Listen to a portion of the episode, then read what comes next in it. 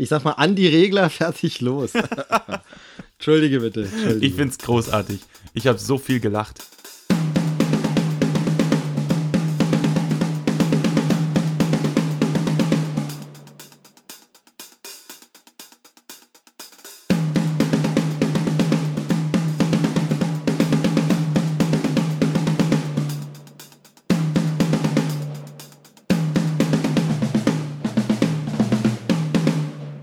Hallo und herzlich willkommen zu einer neuen Ausgabe Krempelcast, inzwischen schon Folge 26, wenn ich mich nicht verzählt habe. Aber mein heutiger Gast hat im kurzen Mini-Vorgespräch, das es offiziell ja immer gar nicht gibt, aber es gab eins, wir haben uns schon mal Hallo gesagt, ganz kurz, um zu überprüfen, ob wir auch beide da sind, äh, hat, hat mich, äh, hat mitgezählt quasi und hat gesagt, ja, das muss stimmen, es ist die 26 und da vertraue ich ihm, denn er ist ein Experte, er ist äh, ein Gelehrter, ein äh, Intellektueller, möchte ich fast sagen und er ist aber trotzdem auch ein Rocker.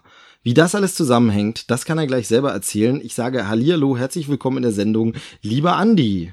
Hallo Steve, du bist ja ein richtiger Charmeur heute. Ja, natürlich, wieso heute? Immer. Ja, immer, natürlich, natürlich also, immer. Also. Nee, äh, schön, dass es geklappt hat. Wir sind ja schon lange hinterher, das mal hinzubekommen. Das stimmt, ja, das stimmt. Aber äh, was lange währt, wird endlich gut, sagt man nur so schön, oder? Ja, hoffentlich. Jetzt, äh, wir müssen sehen, dass wir nicht selber die Messlatte für uns so hochlegen und am Ende sagen, ja, so gut war es dann auch nicht. Ja, mal gucken. Es wird schon. Also, wird liebe schon. Hörer, erwartet nichts. Genau. Erwartet nichts von dieser Ausgabe. Am besten schaltet ihr sofort wieder ab und ladet euch eine Folge im Autokino runter oder so. Genau, wir sind auch überhaupt nicht vorbereitet. Obwohl, nee, Ja, das darf genau. ich nicht sagen, weil äh, die Folgen, bei denen ich mich nicht vorbereite, bei uns in meinem Podcast meistens immer die besseren sind. Oh, du hast einen Podcast? Dann Ja. erzähl doch mal welcher. Nee, genau. Also ähm, ich find's immer charmanter, wenn der Gast quasi selber sagt, was er so macht und so vorstellt, äh, weil dann, äh, also läuft man nicht so Gefahr, dass dann hinterher so viel, ja, naja, hm, ich sehe es ja ein bisschen an, also, sondern stell einfach mal selber vor, ich hab's ja schon angedeutet, es hat mit Rock zu tun, es hat mit Musik zu tun. Was machst du denn für einen Podcast? Ja, was ich mache, also wir sind zu zweit, ich und der Philipp, wir haben den äh, Rock- und Metal-Podcast Breaking Noise.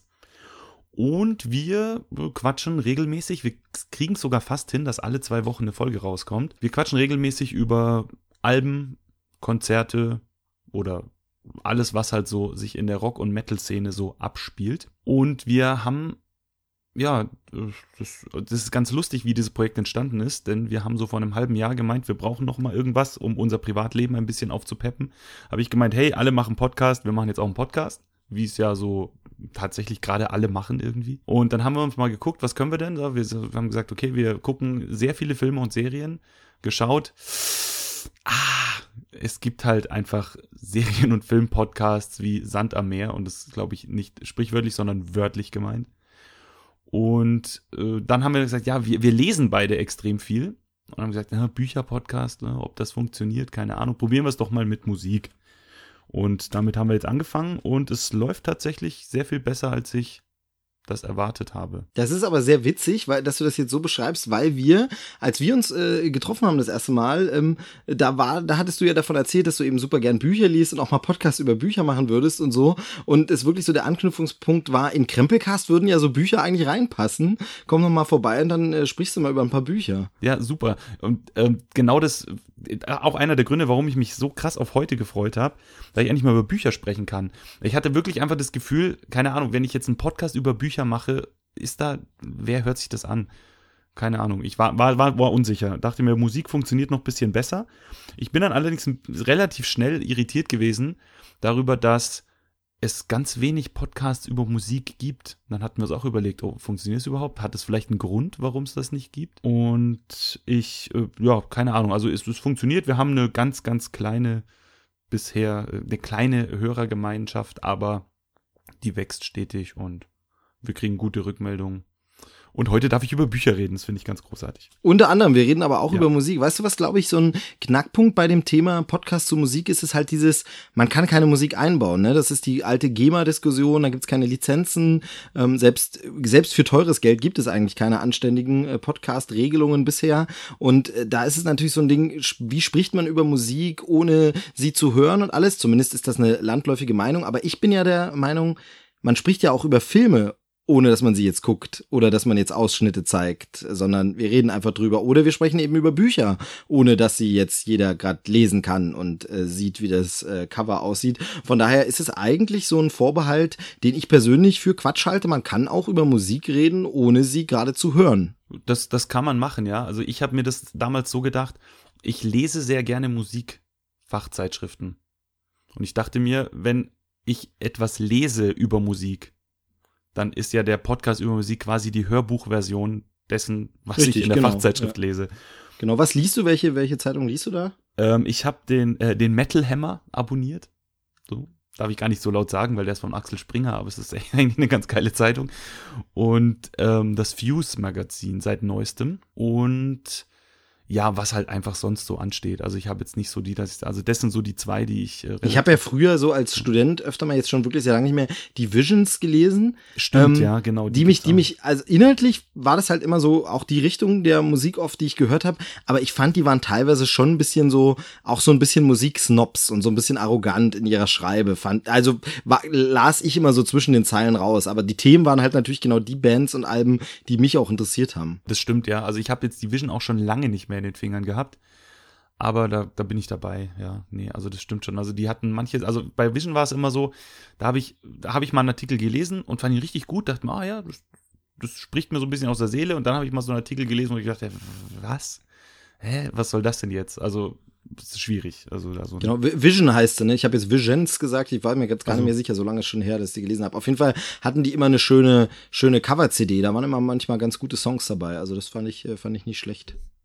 Ansonsten ja. gibt's in gibt's in äh, UK sehr gute Musikzeitschriften. Also als ich im äh, so mein Auslandssemester in London hatte, da habe ich äh, sehr viel zugelegt und habe ich auch äh, auch öfter mal so Compilations als äh, Heft-CD dabei gehabt. Die höre ich heute noch äh, rauf und runter, weil es einfach gute Zusammenstellungen waren und so. Also da gibt's ja wirklich ein paar paar sehr große äh, Dinger, die da bei denen sehr namhaft sind. Aber das ist ja bei Filmzeitschriften genauso. Da hast du in UK irgendwie noch ein bisschen größere Bandbreite. Nee, also das ist also lustigerweise diese CDs, die da dabei liegen bei den Zeichnungen, die höre ich nie.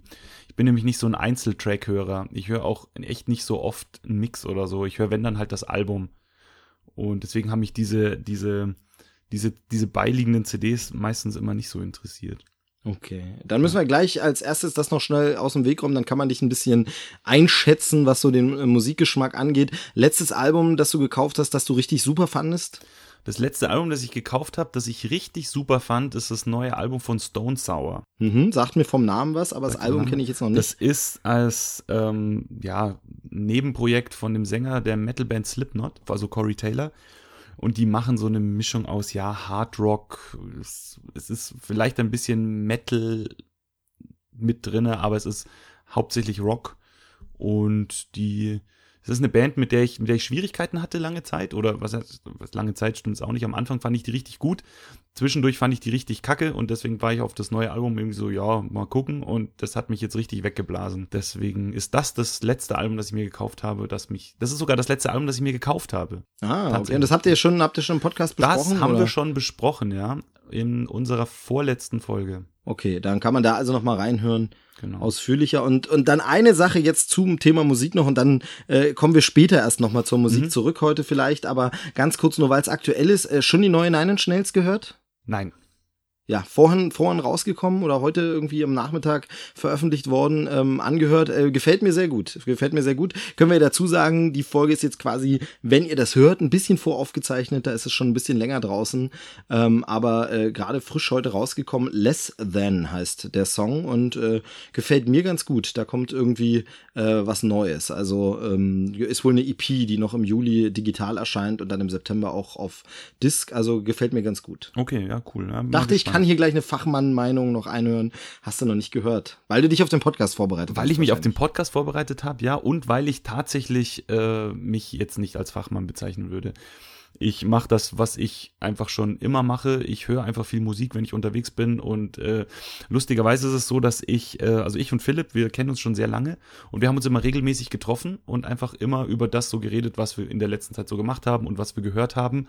Ja, und jetzt nehmen wir das halt auf. Also Deswegen. Ja, ist ja eigentlich irgendwie der coolste Ansatz, Ja. oder? Also das macht, es soll ja auch Spaß machen. Genau, nee, das ist das Gerade wenn es so ein so ein nicht kommerzielles Hobbyprojekt Genau. ist, sage ich jetzt mal. Das klingt immer so unsexy. Und dann müssen wir, bevor wir mit den Themen wirklich jetzt mal anfangen, die wir heute eben besprechen wollen, wir haben uns vorher ein bisschen abgestimmt, müssen wir eine Sache noch ganz kurz aus der Welt schaffen, die so ein bisschen, ähm, ich hatte mich ein bisschen über deinen Namen lustig gemacht, ne? Das war, das äh, gab, es gab einen großen Aufschrei in Podcast Deutschland und es gab große Diskussionen.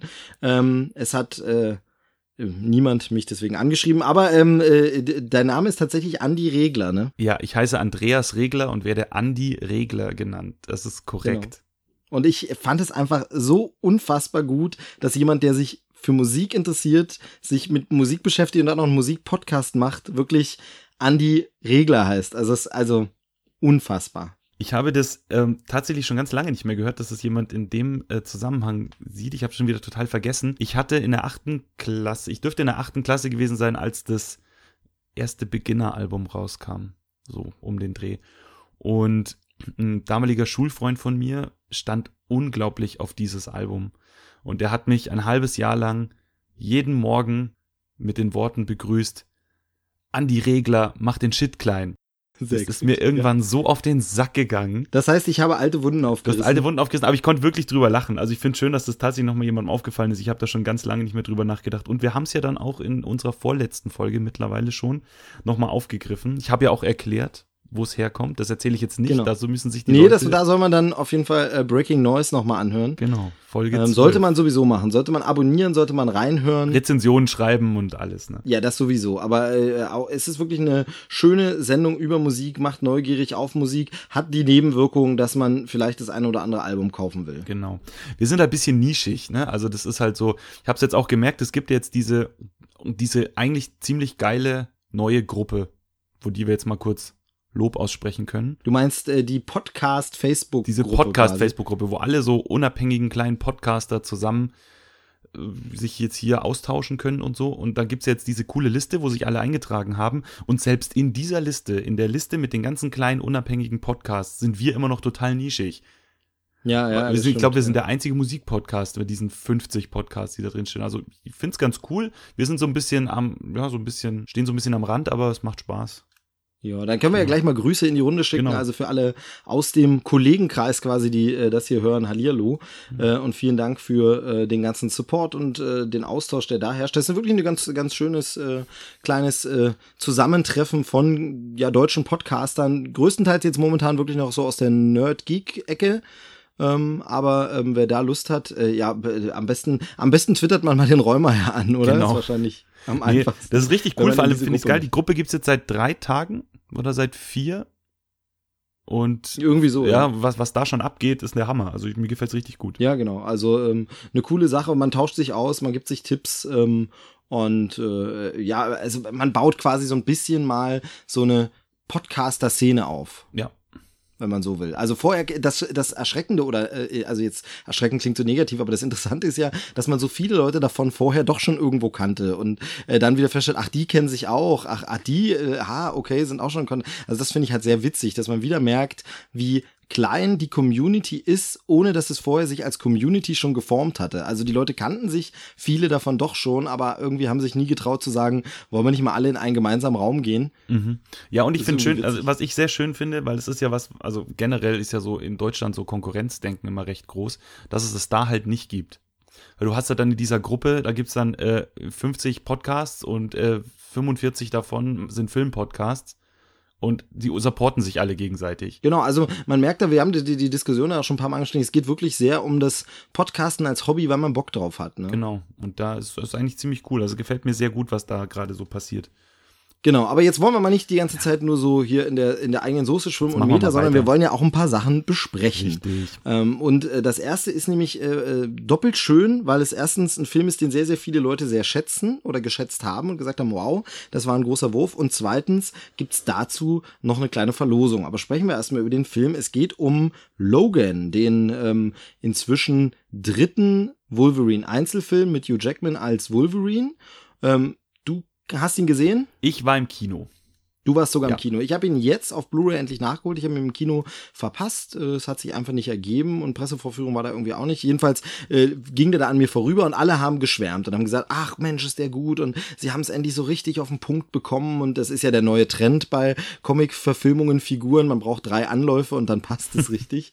Ähm, und haben gesagt, richtig gutes Ding und so anspruchsvoll und ordentlich und jetzt konnte ich ihn endlich nachholen und bevor ich meine Meinung sage, lasse ich dir als Gast natürlich mal den Vortritt. Ähm, wie fandst du den denn? Also ich, wie gesagt, ich war im Kino, das ist jetzt auch schon ein bisschen länger her. Äh, weißt du, wann der lief? Ich habe es jetzt gar nicht mehr so auf dem Schirm. Ich habe das, Das muss irgendwie so, ja, also wenn er jetzt rauskommt Anfang des oder Jahres rausgekommen ist, gerade muss irgendwie Anfang des Jahres gewesen Ja. sein, ja. Und Also es war, ich, ich, wir haben in Trailerschnack noch drüber geredet und ich bin ja bei Trailerschnack erst seit diesem Jahr, also muss es irgendwie so. Stimmt, an die Folge kann ich mich erinnern. Zu der wollte ich sogar was sagen. Ähm, also, aber egal, gleich. Ich fand den Film richtig gut. Und zwar fand ich den Film aus dem Grund richtig gut, aus dem ihn der Joel nicht so gut fand, wie er in der Folge damals bei Trailerschnack erwähnt hat.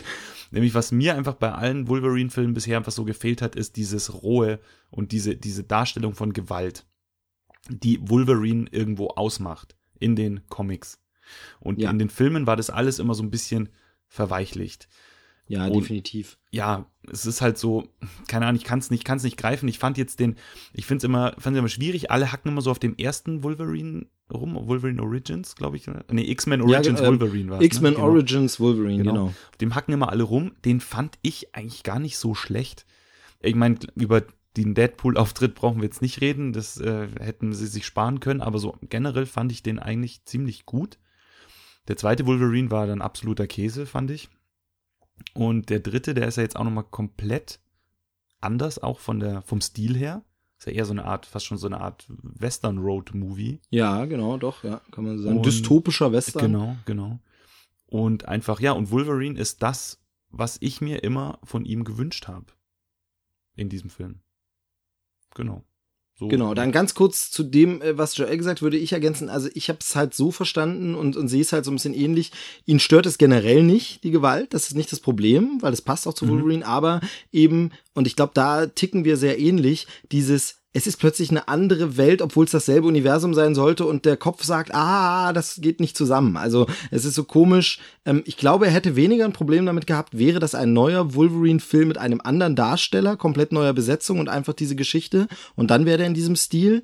Aber ihn macht es einfach ein bisschen, äh, äh, schreckt ein bisschen ab, dass es in derselben Welt plötzlich so brutal zugeht. Und da bin ich ehrlich gesagt auch so ein bisschen spleenig und so ein Freak. Also äh, ein ganz anderes Paradebeispiel, wo es bei mir so ist, ich liebe Judy Dench als M in dem Bond-Film. Mhm. Aber das einfach in diesen albernen Pierce Brosnan Bond-Film und in diesen dark und gritty ähm, äh, Daniel Craig Bond-Film dieselbe M spielt, macht mich im Kopf fertig. Das ist einfach so, aber, aber es ist doch jetzt eine andere Welt. Das stimmt. Ja, okay, das, das, kann ich nachvollziehen. Das kann ich nachvollziehen. Also bei M geht's mir tatsächlich genauso, ja. Genau, und ich, und ich glaube, dass, obwohl ich M an sich gut finde, und ich glaube, so war es bei Joel dort auch, und so ähnlich geht's mir mit dem Wolverine auch ein bisschen, dass ich halt finde, ja, dann macht doch aber einen richtigen Cut und macht einen neuen Film. Ähm, andererseits ist es so, das kennt man als Comicleser, andere Leute interpretieren die Geschichte anders, aber es sind immer deine selben Figuren. Also das heißt, es ist ein neues Zeichner- und Autorenteam plötzlich bei einer Heftreihe. Plötzlich, ich denke mir jetzt mal was aus, aber plötzlich hat Peter Parker die ganze Zeit äh, längere Haare, als er sie vorher hatte. Aber du weißt, es ist immer noch dein Peter Parker. Und hier ist es im Grunde so ähnlich. Er ist quasi anders gezeichnet, der Wolverine, nur ist es eben derselbe Schauspieler, der das eben macht. Und das muss man versuchen, ein bisschen zu trennen. Ja, das, das, das stimmt. Ja, nee, also wie gesagt, mich hat's gar nicht gestört. Ich war eher davon äh, positiv überrascht. Ich meine, es geht ja gleich von Anfang an los, ne? Also das ist, da wird ja jetzt auch nicht, wirst du auch nicht verschont als Zuschauer. Das ist Ja, ja, eigentlich genau. gleich die Es ist erste nicht so ein Szene, Bruch, sondern die dir sagt, wo es genau. hingeht. Genau.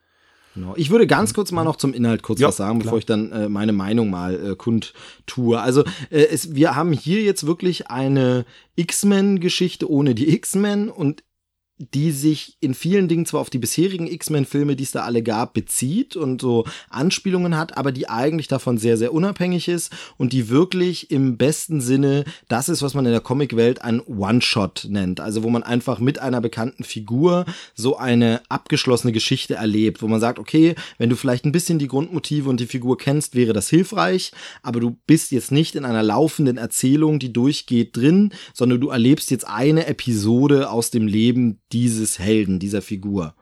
in dem Fall eher Anti-Helden. Und zwar sind wir hier jetzt in der Zukunft, Jahreszahl habe ich jetzt vergessen, aber es soll so die nähere Zukunft sein. Also ich sag mal äh, äh, 2050 oder sowas Ja, oder irgend sowas, 2060 oder irgendwie so. Ähm, es scheint keinerlei äh, Mutanten mehr zu geben oder kaum noch welche. Die sind auf äh, zunächst nicht näher erklärte Art und Weise ausgestorben oder vernichtet worden.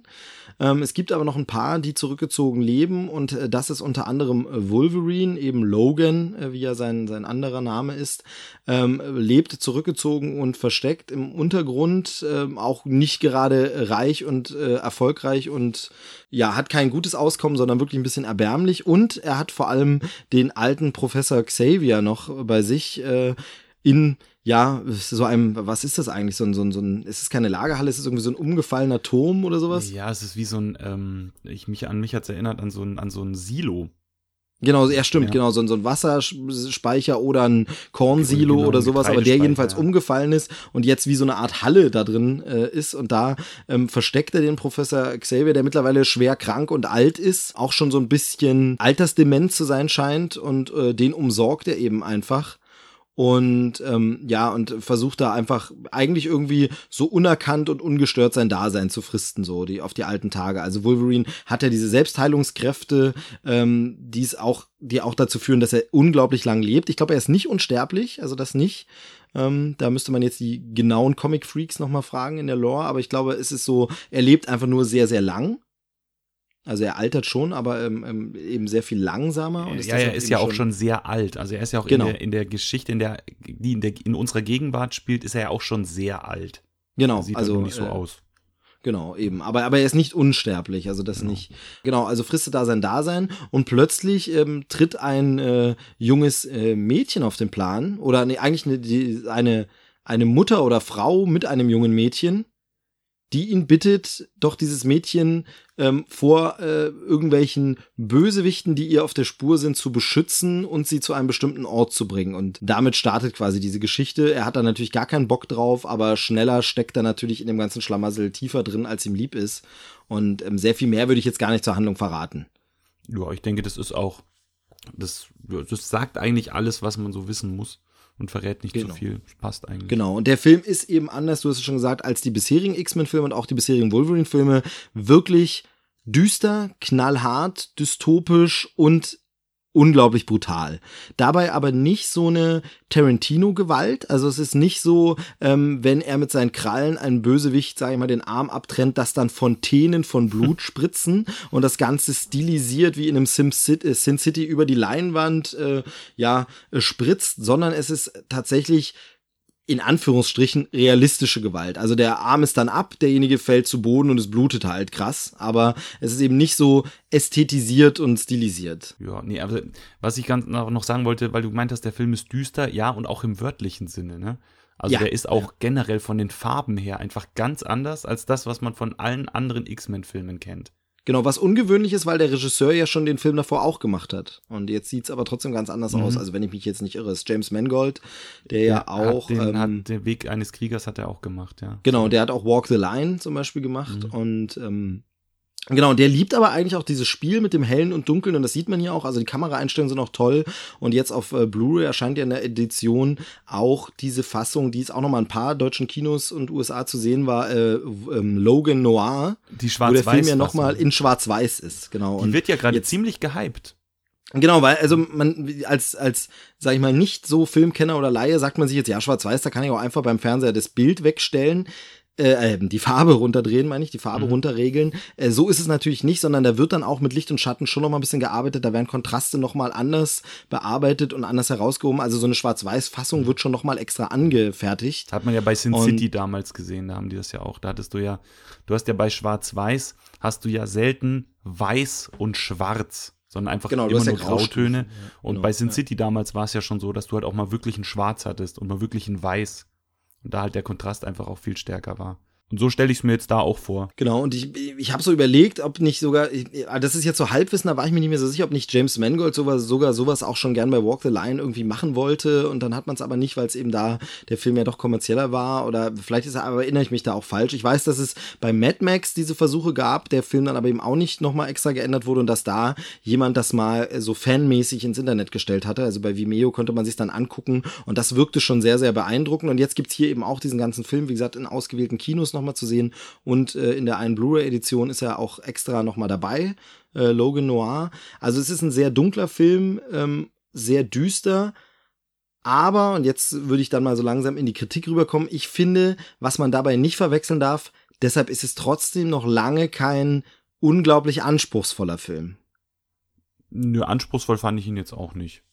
Genau, also ich finde, er hat, also man darf jetzt Härte und Gewalt nicht gleichzeitig mit Tiefgang äh, verbinden. Also das ist jetzt nicht automatisch ein tiefgründiger, anspruchsvoller Film. Da finde ich zum Beispiel wirklich einen, einen ersten X-Men-Teil oder auch den zweiten ähm, deutlich, ja, ansprechender, was so die gesellschaftlichen Themen angeht, was so diese ähm, das Gleichsetzen der Mutanten eben mit anderen Minderheiten und Ausgrenzen und Vorurteilen und so angeht. Ähm, ich finde, dieser Text ist ja hier eigentlich gar nicht mehr dabei. Also das darum geht es ja überhaupt nicht mehr. Das stimmt, aber das haben wir halt jetzt auch schon echt oft gehört. Ne? Ich meine, die erste X-Men-Trilogie, dann die zweite X-Men-Trilogie haben das Thema ja eigentlich zu Genüge bearbeitet. Und ich glaube, da haben sie jetzt einfach mal versucht, den Fokus auf die einzelne Figur und auf diese Episode zu legen. Gar nicht so auf dieses Drumrum und dieses Ganze, was passiert in dieser Welt, sondern was erlebt er jetzt in diesen, in dieser Woche, oder ich weiß nicht, der Film spielt in relativ kurzer Zeit. Und das fand ich dann eigentlich wiederum ganz gut, dass man mal, dass man das große Drumherum mal kurz außen vor gelassen hat und einfach ein bisschen mehr Fokus dann auf das legt, was gerade denn hier passiert. Ja, so, so gesehen hast du recht. Ich, mich wundert halt nur, und vielleicht war das dann eben bei mir auch wirklich so ein bisschen wieder dieser Vorab-Hype, weil er von vielen so abgefeiert wurde. Oh, das ist so ein, das ist ein, das ist ein deeper Film, ja, der ist so richtig das Wow. Und sie haben das so umgesetzt und das so bewegend und das fand ich eben gar nicht. Also mich hat es eigentlich wirklich die meiste Zeit sehr kalt gelassen und ähm, ich fand halt, mir war die Geschichte zu klein, mir sah die Welt auch zu klein aus. Also ich fand auch das Worldbuilding war halt nicht wirklich, also ich hätte gern mehr von dieser dystopischen Welt erfahren. Ich hätte gern mehr gewusst, wie sieht's da aus, wie, wie, also wie ähnlich ist das noch unserer Welt? Wie viel hat sich verändert in den letzten Jahren? Was genau macht es mit der Welt, dass da die Mutanten jetzt wieder weg sind und so? Und da, das wird alles nur so angerissen, bleibt sehr, sehr klein. Ich finde auch die Schauplätze sind alles klein. Es bleibt so, wie es bisher bei der Wolverine-Reihe eigentlich war. Irgendwie sieht alles immer ein bisschen billig aus und man hat so das Gefühl, hm, mit Budget wäre es richtig cool geworden. Also mir bleibt das alles ein bisschen zu klein und ich fand so, hab so die ganze Zeit ein bisschen gedacht, ja, aber also so dramatisch ist jetzt nicht, nur weil es dunkel und düster und brutal ist, jetzt auch nicht mega dramatisch. Ja, das, ja, nee, das stimmt. Also so deep und tiefgründig fand ich ihn jetzt auch nicht. Also ich fand halt einfach, ich, ich mochte die Stimmung, die der Film ja, bei mir ja. ausgelöst hat. Sitzt im Kino und es ist dunkel und dann ist der Film und dann ist das alles so ein bisschen düster und du, ich, du, ich wusste nicht, was mich erwartet. Ich dachte mir, okay, jetzt guckst du jetzt einen Wolverine-Film an. Das hieß ja im Vorfeld schon immer so, oh, das ist jetzt der letzte Wolverine-Film und so und du sitzt im Kino, weißt nicht, was du bekommst und dann war ich einfach positiv überrascht, weil diese ganze Stimmung, die da auf mich eingeprasselt ist, die war schon, es war schon sehr erdrückend irgendwie. Klar, im Nachhinein, wenn du drüber nachdenkst, sagst du, ja, das war jetzt eigentlich schon sehr einfach gelöst oder das war jetzt auch irgendwie, hm. aber in dem Moment, wo ich den Film geguckt habe und ich habe ihn seitdem nicht mehr gesehen, ich habe ihn, ich habe nur die Eindrücke, die ich damals aus dem Kino mit nach Hause genommen habe und die sind ja gerne mal andere, wie wenn man sich den Film dann in aller Ruhe nochmal anguckt, äh, waren schon, dass ich gedacht habe, ja, da habe ich jetzt einen richtig geilen Wolverine-Film gesehen, der da jetzt auch eine schöne, also der jetzt auch ähm, für Hugh Jackman so ein schönes, schönen Abschluss gefunden hat. Das definitiv. Also der Film ist auch, das kann man ganz klar sagen, wirklich der beste Wolverine-Film bisher. Und ja, mit ähm, Abstand. auch in dieser Reihe Hugh Jackmans beste Leistung. Ich meine, der Mann ist ein großartiger Schauspieler. Also das hat man bei sowas wie Les Miserables schon gesehen. Der ist einfach fantastisch und auch hier, wow. Also das, das macht er wirklich richtig gut. Hat die Figur auch gut weiterentwickelt und hat es jetzt auf den Punkt. Und bei mir ist das aber irgendwie mehr so, so hätte der erste Film, also jetzt natürlich nicht von dem Inhaltlichen, aber so hätte man den auf dem ersten Film schon auf den Punkt kriegen müssen und hätte dann daraus was Gutes entwickeln können. Ist so ein bisschen schade, dass sie jetzt mhm. erst beim letzten Film so richtig wissen, was sie damit machen sollen, nämlich einfach mal eine Einzelgeschichte. Denn das war ja zum Beispiel, ähm, du hast ihn vorhin schon angesprochen, so ein Problem von, von X-Men Origins Wolverine, dem ersten.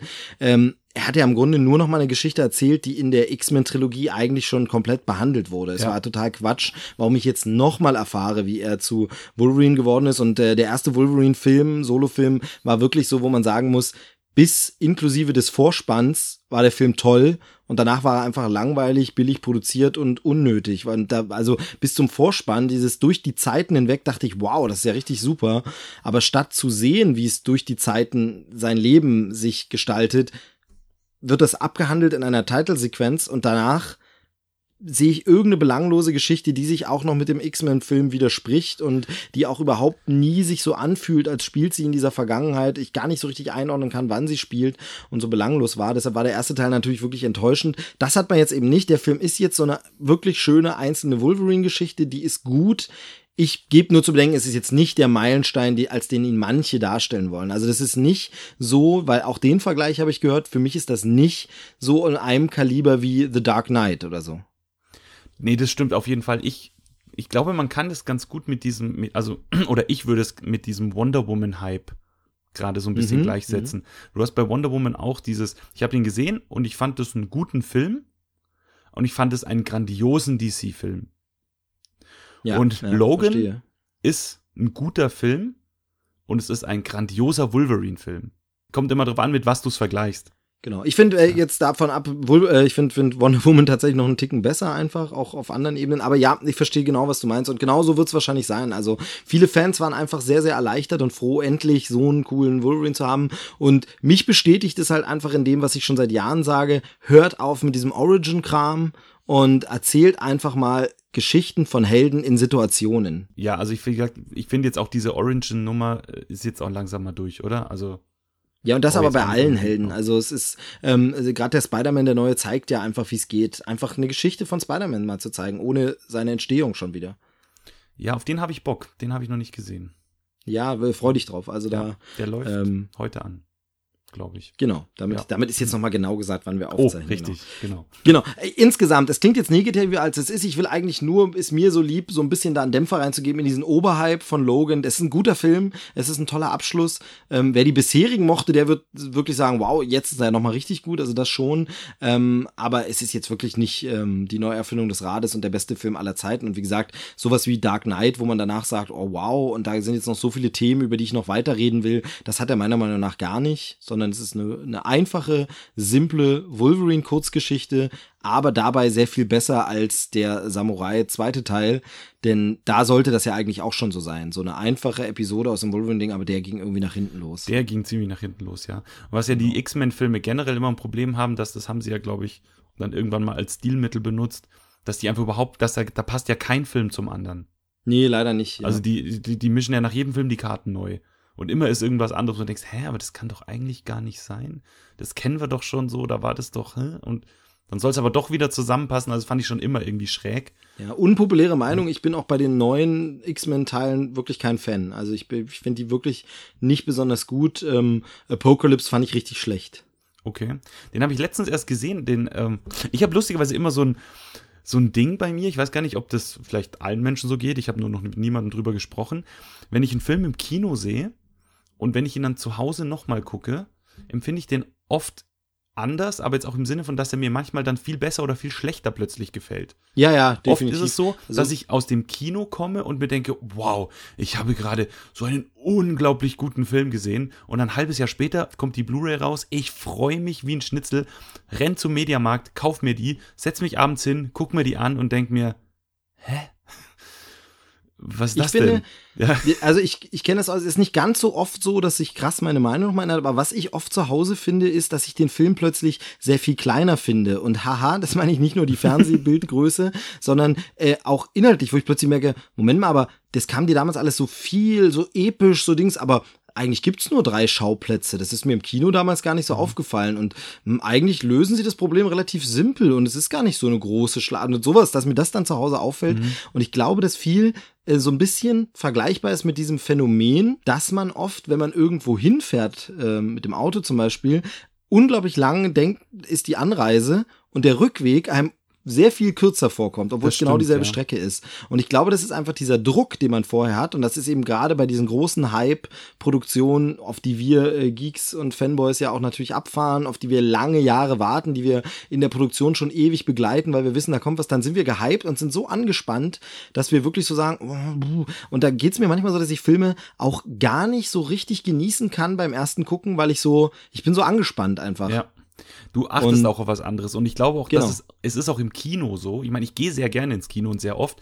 Aber es ist auch im Kino so, dass du, es ist einfach alles so groß und es ist so laut und dann sind noch ein paar Leute. Du hast nicht die Möglichkeit, so viele Details wahrzunehmen, wie wenn du das zu Hause in Ruhe machst. Eigentlich, eigentlich sind die Details ja größer, nur das Ding ist, du bist halt eben auch, du musst ja alles noch beim ersten Mal aufsaugen. Und wenn du dann schon weißt, wie die Handlung ist, guckst du auch mal, Woanders was hat der Hauptdarsteller hin. überhaupt an. Genau. Genau. Also. Ich hatte, ich hatte, ich habe da ein Gegenbeispiel zu. Mir ging es äh, exakt genau andersrum mit ähm, Jurassic World.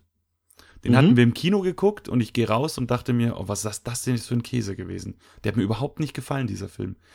Meine Frau fand ihn aber richtig gut. Und als er dann auf Blu-ray rauskam, dachte ich mir, ja, jetzt kaufst du den, ihr hat er gefallen, jetzt kaufe ich den und dann gucke ich ihn halt nochmal mit ihr an. Und dann sitzen wir hier zu Hause, gucken diesen Film an und plötzlich hat, also als wäre so ein Schalter umgelegt worden und ich dachte mir, oh Wahnsinn, der ist ja total geil. Und plötzlich hat mir dieser Film gefallen, den ich im Kino nicht so gut fand. Ja, wo, also. das also habe ich nicht so oft in so kurzen Abständen. Das passiert mir öfter bei Filmen, die ich so Jahre später nochmal sehe. Ähm, mhm. wo ich dann so da war. Also das ist aber, äh, du wirst es von der Musik ja auch kennen, auch so bei Alben, ne? wo ja. man so ein Album hat, mit dem man nie warm geworden ist, dann hört man es irgendwie zig Jahre später wieder und plötzlich stellt man fest, Moment mal, das ist auch richtig gut, das Album. Das stimmt, ja, oder Alben, die äh, generell halt auch wachsen, so mit ja. öfterem Hören dann, ja. Ja, da können wir vielleicht nachher noch was darüber erzählen. Ja, schauen wir mal, schauen wir mal. Auf jeden Fall Logan. Wer jetzt äh, wegen dieser ambivalenten Kritik, äh, also ich, ich lobe ihn jetzt nicht über den grünen Klee, aber er ist schon gut. Aber wer jetzt unentschieden ist und sagt, ach, weiß ich nicht, soll ich den kaufen oder nicht, der äh, hat eine Chance, ihn vielleicht nicht kaufen zu müssen. Denn äh, mit freundlicher Unterstützung von äh, 20th Century Fox, die den Film herausbringen, darf ich eine Blu-ray verlosen. Und ähm, weil es beim letzten Mal so gut geklappt hat, machen wir es der Einfachheit halber auch wieder so. Einfach den zugehörigen Facebook-Post kommentieren und unter allen, die kommentiert haben, wird dann ausgelost, wer die Blu-ray gewinnt. Ähm, Andi, du bist natürlich raus leider, du darfst nicht mitmachen, es tut mir ja, leid. Ähm, äh, und da äh, schauen wir dann da, werde ich dann auch nochmal genau schreiben. Oder? da, da, wenn ich, also, wenn sie denselben Namen trägt wie du, werde ich es wahrscheinlich rausbekommen und dann hm. Verdammt. Ist leider schwierig. Ja, okay. äh, Angehörige sind leider ausgeschlossen. Nee, ähm, ich werde in dem Posting dann auf Facebook nochmal genau erklären, wie lange es läuft. Das Gewinnspiel ähm, wird so um die Startzeit des, des äh, Podcasts vielleicht eine Woche oder so laufen. Dann könnt ihr kommentieren und unter allen wird einfach ausgelost. Und dann gibt's einmal die Blu-ray von Logan zu gewinnen. Also danke nochmal an Fox und coole Sache. Ja, sehr schön. Genau. Ja, ähm, aber äh, Logan kommt ja eigentlich aus dem Literarischen. Ich konstruiere jetzt eine ganz schwierige Überleitung. Uh, uh, uh, ähm, ich merke schon, aber die, oh, die wird groß eine Comicfigur. Es gab ja auch tatsächlich, da ist das ja ein bisschen angelehnt, diese äh, Comic-Version ähm, von einem älteren Wolverine unter dem Titel Old Man Logan und so. Ich weiß nicht, ob es dazu auch Romane gab, aber Romane hast du auf jeden Fall gelesen. Hätte Richtig. ich mir auch schenken können, die Überleitung hätte auch sagen können, jetzt geht's um die Bücher. Genau. Ich, ich, das, jetzt gehe ich zu dein, deine Überleitung ist ja wie eine Brücke. Ja, und ich mhm. gehe die Brücke jetzt noch mal kurz ein bisschen zurück. Okay. Und muss dir sagen, ja, es gibt Wolverine-Romane. Und okay. ich habe davon einen gelesen und es ist eines der schlechtesten Bücher, die ich in meinem Leben je gelesen okay. habe. Okay. Ja, das ist ja bei so bei so Romanen immer so, also ähm, der, der, jetzt, wir schweifen total ab, ja. aber ähm, ich ich habe mir sowieso, doch. ich ich, ich nenne mal denjenigen nicht, aber es hat jemand äh, zu mir gesagt, er ist sehr gespannt auf diese Folge mit uns beiden, weil wir sind die beiden größten Labertaschen, die er kennt. Ich nenne keine Namen, aber es hat jemand zu mir gesagt, von daher, dann müssen wir dem auch gerecht werden und okay. schweifen jetzt einfach mal kurz ab. Gut. Da, da wir ja nicht so viele gemeinsame Bekannte haben, glaube ich, weiß, wen du, weiß ich, wen du meinst vollkommen egal. Ich nenne keinen Namen. Soll, ähm, nee, es, ich, ich musste schmunzeln, weil ähm, ist ja nicht so, dass ich das zum ersten Mal hören würde. Ähm, ja, ich tatsächlich auch nicht. Genau. Äh, jedenfalls, äh, genau, Bücher, äh, wegen diesem, weil du gerade sagst, so zu Wolverine-Romanen und so, das ist ja wirklich so ein Ding. Ähm, ich habe ja früher wirklich so ein bisschen den Leseeinstieg, natürlich nicht, also ich habe früher schon Kinderbücher und so Sachen gelesen und bla, aber so in ein bisschen ernsthafte Literatur war ja so, dass man angefangen, oder ich angefangen habe, auch durch diese Filmliebe, dann so den, das Buch zum Film zu lesen. Mhm. Aber das Buch zum Film hieß damals sehr oft, in den 90ern zumindest, eine schlechte Neuadaption des Drehbuchs in Romanform. Das ist so gut. Also wirklich hölzerne Sätze, einfach die Geschichte des Films nochmal in ganz einfacher Sprache nacherzählt, in der Mitte dann am besten nochmal ein paar Filmfotos reingeheftet. Genau. Total und, schlecht. Und oft auch noch ein bisschen was dazu gedichtet. Ja, ja, aber gar nicht so. Also ja, das kam dann meist daher, dass sie eine frühe Drehbuchversion und nicht das Shooting-Script so. genommen haben. Armageddon habe ich so gelesen. Ich habe gelesen zum Beispiel Jurassic Park, so.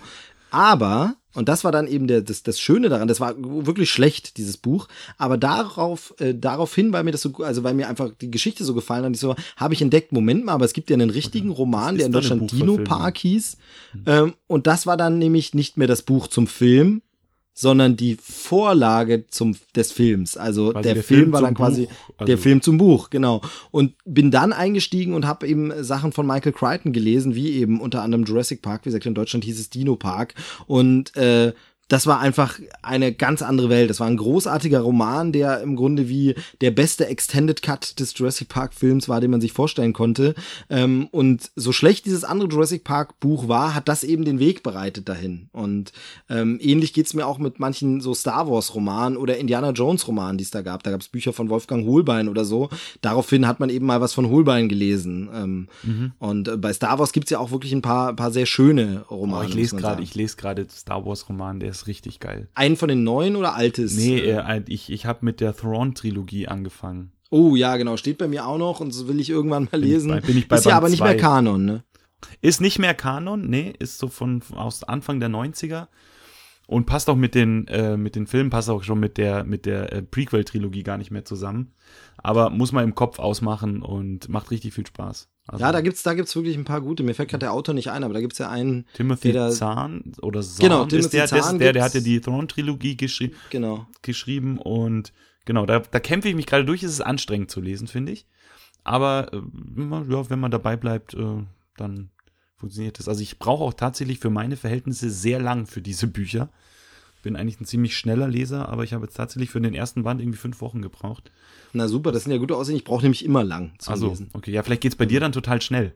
wer weiß. Wer, wer weiß. Naja, also es steht jetzt, es ist, also es liegt ein so ein Star Wars Roman hier auch noch irgendwo rum. Früher habe ich auch welche gelesen. Da waren manche dann auch wirklich nicht besonders gut, aber mhm. es war irgendwie halt so der Wegbereiter, dass man ein bisschen, ein bisschen mehr liest. Aber jetzt sind wir, also haben wir uns quasi mit dieser Überleitung weggeleitet. Jetzt müssen wir uns irgendwie wieder hinleiten genau. zu den Büchern oder dem Buch. Du willst, glaube ich, über mehrere sprechen, die äh, du heute vorstellen wolltest. Genau. Also ich wollte eine, ähm, eine Buchreihe, eine Buchreihe vorstellen. So. Und zwar äh, fange ich mal an. Also ich lese sehr viel und ich bin in den letzten Jahren ein bisschen müde geworden, was diese klassischen äh, Serienkiller, Profiling-Geschichten angeht. Du hast immer so ja, ein Krimis halt. Die ja, aber es, ist, es gibt so ein, es gibt da so ein ganz bestimmtes Genre bei den Büchern. Das heißt, du hast eigentlich, es sind immer gleich aufgebaut. Du hast einen Ermittler, das ist irgend so ein super genialer Typ, der aber massive Probleme hat. Und diese Probleme werden immer in Bezug zu den Fällen, die er gerade lösen muss, irgendwie entweder nochmal neu aufgewühlt oder irgendwie, ja, auf jeden Fall irgendwie verarbeitet.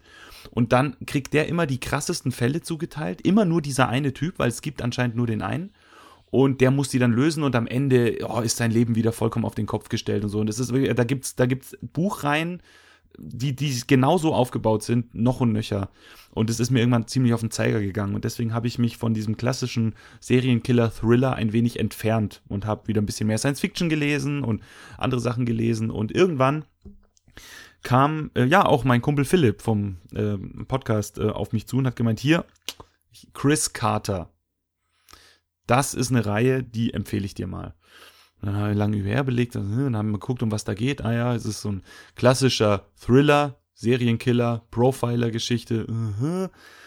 Na gut, irgendwann hatte ich dann mal nichts zu lesen und habe mir dann den ersten mal äh, geholt und einfach mal angefangen. Es hat dann zwei Tage gedauert und ich war fertig und ich habe äh, zwei Tage nur geschwitzt. Ähm, ich gehe mal ganz kurz auf, die, auf das Universum, das Chris Carter da geschaffen hat, ein. Genau, aber ganz kurz müssen wir vorher klären, Chris Carter ist der Autor. Ja, richtig, Chris Carter ist der Autor. Das ist nicht der Chris Carter, der Akte X erschaffen hat. Nein, lustig, das habe ich tatsächlich heute erst erfahren. Ich habe nämlich heute gedacht, ah, jetzt muss ich doch vielleicht noch mal kurz was recherchieren zu den Büchern, habe Chris Carter gegoogelt und bin dann plötzlich zu einem ganz anderen Typen gekommen. Nein, es ist nicht der, der. Okay, genau, weil ich bin ja ein großer Akte X-Fan und wurde bei dem Namen nämlich erstmal hellhörig. Ja, hat er auch, also der hat ja auch Millennium, hat er ja auch erfunden und mhm. äh, so. Und von daher äh, hätte ja sein können, dass er jetzt sagt, oh, jetzt mache ich mal eine Buchreihe, denn so viel macht er ja in letzter Zeit gar nicht mehr. Ähm, von daher äh, hätte es ja sein können, aber das ist der quasi nicht. Genau, also ich glaube, Chris Carter ist sowas wie der deutsche Peter Müller. Den gibt's halt wahrscheinlich auch ein bisschen öfter. Ja, ist ja generell genau. Chris äh, schon, also genau. da gibt's ja auch, den gibt's ja auch hierzulande schon ja. äh, Genau. Ohne Ende, da muss man schon. Äh, genau, und vor allem, gucken, wenn man nicht weiß, wie man ihn schreibt, und es hört sich alles gleich an, ne? Chris ja, genau. und Chris. Äh, genau, auf jeden Fall. Chris Carter hat, äh, also bei uns, ich weiß nicht genau, also bei uns kam der erste Band 2009 raus, der Kruzifix-Killer. Und es sind sogenannte Hunter Garcia Thriller. Es geht einfach darum, dass wir haben Detective Robert Hunter und Detective Carlos Garcia, das ist so sein Sidekick quasi. Und Robert Hunter ist so der, ja, so der klischeehafteste Held, den du dir vorstellen kannst. Der ist ungefähr zwei Meter groß, hat blonde Haare, ist muskulös, äh, trinkt gerne Whisky, schleppt die Frauen ab und löst einfach alle Fälle, die es gibt. Ist super intelligent, krass belesen und weiß einfach alles. So quasi die Dr. House-Version in schön und als Profiler. Der Typ hat äh, forensische Psychologie studiert und seine Doktorarbeit über Profiling wird beim FBI als Lehrbuch verwendet. Aber er hat nie beim FBI gearbeitet, das war ihm nämlich immer irgendwie zu doof. Also der Typ ist so ein, ja, der ist einfach so der, wie sagt man so schön, alle Männer möchten sein wie er und alle Frauen möchten ihn haben. Genau, das ist ja im Grunde auch so ein typisches Motiv dieser Bücher. Also ob das jetzt Jack Reacher ist, ob das jetzt, äh, wen gibt's da noch? Jetzt fallen mir die Namen nicht an, aber da gibt's ja mehrere so Figuren. Genau. Ähm, Robert Langton ist jetzt, glaube ja, ich, nicht unbedingt genau. so der Frauenschwarm, aber trotzdem so. Gehört da mit rein, ja. Genau. genau. Genau. Also wie gesagt, es ist, es ist, es sind sehr viele Klischees, aber Chris Carter spielt mit denen ganz, ähm, ganz geschickt, denn es ist alles auch so ein bisschen humorvoll. Also zumindest das Zusammenspiel zwischen Robert Hunter und Carlos Garcia. Die beiden sind sehr unten, sehr ein sehr ungleiches Paar, die am Anfang auch nicht ganz so gut zusammenarbeiten und dann aber immer, immer besser zusammenwachsen. Und in der Art und Weise, wie sie sich gegenseitig immer mal wieder aufziehen, merkt man einfach, dass auch dass der Autor dieses ganze Klischee-Ding jetzt nur mit so einem, ja, einem, einem zugekniffenen Auge sieht genau, worum es in den Büchern generell geht, sie arbeiten beide im Dezernat für Serienverbrechen, ha, was für eine Überraschung. Und es kommen lauter Serienkiller. Das Ganze spielt in LA. Man könnte meinen, dass in LA jede Woche drei neue Serienkiller am Start sind und es gibt nur eine Typen, beziehungsweise zwei Typen, die sich darum kümmern können, nämlich die beiden. Und die Fälle werden auch von Buch zu Buch immer extremer. Es ist natürlich also unrealistisch ohne Ende, aber darum geht's ja auch nicht. Ähm, warum, ich, warum ich mir die Reihe jetzt ausgesucht habe, ich habe dir ja dann auch gleich geschrieben immer. Ich habe im Urlaub jetzt den sechsten Band gelesen, Die Stille Bestie. Und die Stille Bestie ist mitunter eins der, also eins der krassesten Bücher, die ich je gelesen habe. Und mit krass meine ich, nicht nur was das Level an Brutalität angeht, die da beschrieben wird, sondern auch, es ist eine, ein Katz-und-Maus-Spiel, das mir wirklich am Strand in der Sonne teilweise eine Gänsehaut auf äh, die Arme gezaubert hat. Genau, jetzt aber inhaltlich oder, oder weil es auch so geschrieben ist? Inhaltlich und weil es so geschrieben ist. Also ich möchte jetzt mal, ich lehne mich jetzt mal weit aus dem Fenster. Ich habe mir hier so ein paar kleine Notizen gemacht und ich dachte mir, wie beschreibe ich jetzt am besten, ohne groß zu spoilern, was ich damit meine?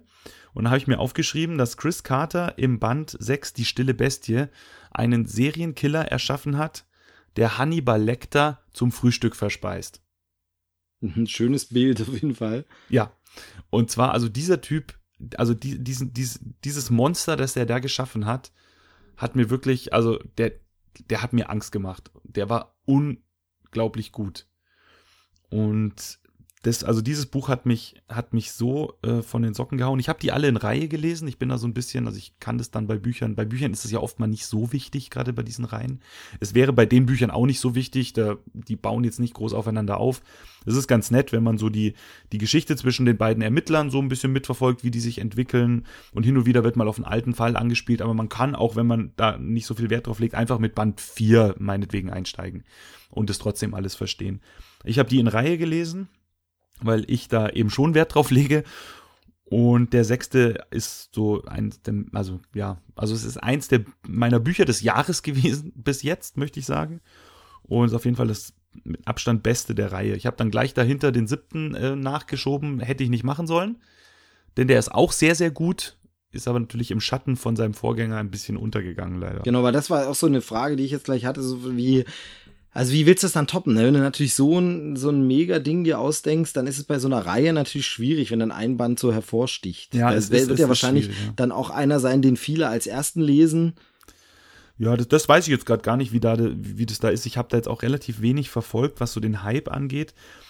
Ähm, was ich ganz schön finde bei den Büchern, die sind, äh, gibt's alle im Taschenbuch. Und zwar alle nur im Taschenbuch.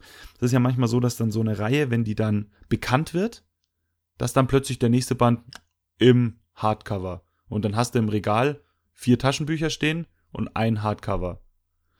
Was dann überhaupt, also optisch auch total kacke aussieht. Ja, klar, genau. Ähm, und du kannst dann aber auch nicht die, äh, die Hardcover von den alten Büchern nachkaufen, weil es die halt einfach nicht gibt. So, aber nee, bei denen, die sind äh, konstant in, ähm, im Taschenbuchformat vom Ulstein Verlag übrigens. Und das nächste Band Nummer 8 kommt im August raus. Und da gibt's jetzt ein, äh, wird gerade im Internet so ein bisschen gemunkelt, denn es ist immer, man, man hatte, der bringt so alle Jahr ein Buch raus und immer wenn halt ein Buch bei uns rauskommt, dann gibt's natürlich in den USA schon Gerüchte über das nächste und es dauert dann immer, bis das übersetzt ist und bei uns ankommt. Aber diesmal nicht. Es gibt keinerlei Information, ob es einen neunten Band geben wird. Und deswegen ist natürlich jetzt die Frage, was passiert im Band 8? Das ja. ist vielleicht der große Finalschluss. Ich finde, auch vielleicht. acht Bände ist halt auch wirklich schon viel. Ne? Also da ist dann wirklich so, irgendwann ist so eine Figur eben auch auserzählt. Genau, genau. Also ich bin sehr gespannt, wie weiter geht. Es ist eine Reihe, die mich wirklich zu diesem, zu diesem, ja, was sage ich schon, schnöden Konstrukt eines Serienkiller-Thrillers wieder zurückgebracht hat. Weil es einfach mal was, es ist doch was anderes. Also alles, was ich jetzt erzählt habe, könnte ich vielleicht auch auf jeden andere, jede andere dieser Reihen äh, über, die, über jede andere dieser Reihen sagen, aber irgendwie da sticht es einfach, es sticht einfach heraus durch die Art und Weise, wie er schreibt, durch die Art und Weise, wie die Figuren in, miteinander agieren, wie die Fälle aufgebaut sind. Und ja, auch hier haben wir einen Ermittler, der ein Problem hat und das auch immer wieder zum Thema wird, aber es ist nicht so aufs Auge gedrückt wie in anderen Büchern. Ja, ich bin in dem Genre nicht so zu Hause, deshalb kann ich es halt also mhm. schwer, schwer jetzt äh, mir vorstellen, aber also, also was das jetzt so einzigartig macht, meine ich, weil irgendwie, mhm. wie, wie, du schon sagst, für mich sind die Sachen dann doch immer sehr gleich und es ist dann doch am Ende wieder Krimi. Aber es macht natürlich jetzt schon neugierig, wenn immer eine Person so schwärmt davon. Ähm, äh, wie dick ist das Ding? Ach, das sind alles so, äh, die Bücher haben alle so um die 400 Seiten. Mhm, also, ja, das ist schon ordentlich, aber da äh, sitzt man schon ein bisschen. Da hat man in einem Sommerurlaub schon viel zu lesen, glaube ich. Ja, ja, obwohl ich, wie gesagt, also ich, ich lese sehr viel und ich lese recht schnell. Also ich habe jetzt im letzten Urlaub habe ich drei Bücher gelesen, die alle so, so dick waren. Das waren neun Tage. Das geht schon. Also, ja gut, wenn man nichts anderes macht im Urlaub. Wenn man nichts anderes macht im Urlaub. Wir haben ja, wir hatten ja, also das war ja unser Ding. Wir haben ja beschlossen, dass wir jetzt, ähm, bevor dann wie ich dir vorher in unserem nicht vorhandenen Vorgespräch ja schon erzählt habe, äh, wenn wir dann jetzt dann ja bald Nachwuchs bekommen, ist das mit dem ruhigen Urlaub und einfach nur am Strand liegen und nichts machen erstmal vorbei. Deswegen haben wir jetzt beschlossen, dass wir den letzten Urlaub, den wir nur zu zweit machen, einfach tatsächlich einfach mal gar nichts machen. Sehr und guter Plan. Ich glaube, das war sehr, geschafft. sehr richtig. Mhm, das sehr, sehr, sehr richtig, sehr, sehr gut. Und dann nochmal viel lesen, denn das, die Leserei ist dann auch erstmal eine Weile vorbei. Ähm, ja, man muss also, mal, wie gesagt, ich, äh, auf jeden Fall um nochmal auf die Bücher zurückzukommen, ich würde sie wirklich jedem, also jedem Thriller-Fan sowieso ans Herz legen und jeder, der mal vielleicht jetzt nicht so ein äh, so eine Leseratte ist, aber mal Bock hat auf ein spannendes Buch. Weil oft ist ja so, dass Leute sagen, oh, ich lese eigentlich nicht so gerne. Und das machen sie deswegen, weil sie die, die richtigen Bücher noch nicht gelesen haben. Dann hat man mal ein Buch gelesen, es ist nicht so gut, es gefällt einem nicht und dann plötzlich heißt, oh nee, lesen ist nichts für mich. Aber wenn du mal ein Buch hast, das dich richtig, richtig fesselt, dann denkst du dir vielleicht beim nächsten, ah, das probiere jetzt auch nochmal und das probiere jetzt auch nochmal. Und ich hatte gerade eben, oder vor, also was gerade eben, also vor kurzem eine, ähm, die Erfahrung gemacht mit einer Arbeitskollegin von mir, die nur Biografien liest, hat mal gemeint, boah, sie hat irgendwie noch nie so ein wirklich spannendes Buch gelesen. Das hat sie noch gar nicht, hat sie noch keins vom Hocker gehauen. Und dann habe ich ihr einfach mal den ersten Band in die Hand gedrückt. Und jetzt letzte Woche kam sie zu mir und hat gemeint, wie heißt der zweite?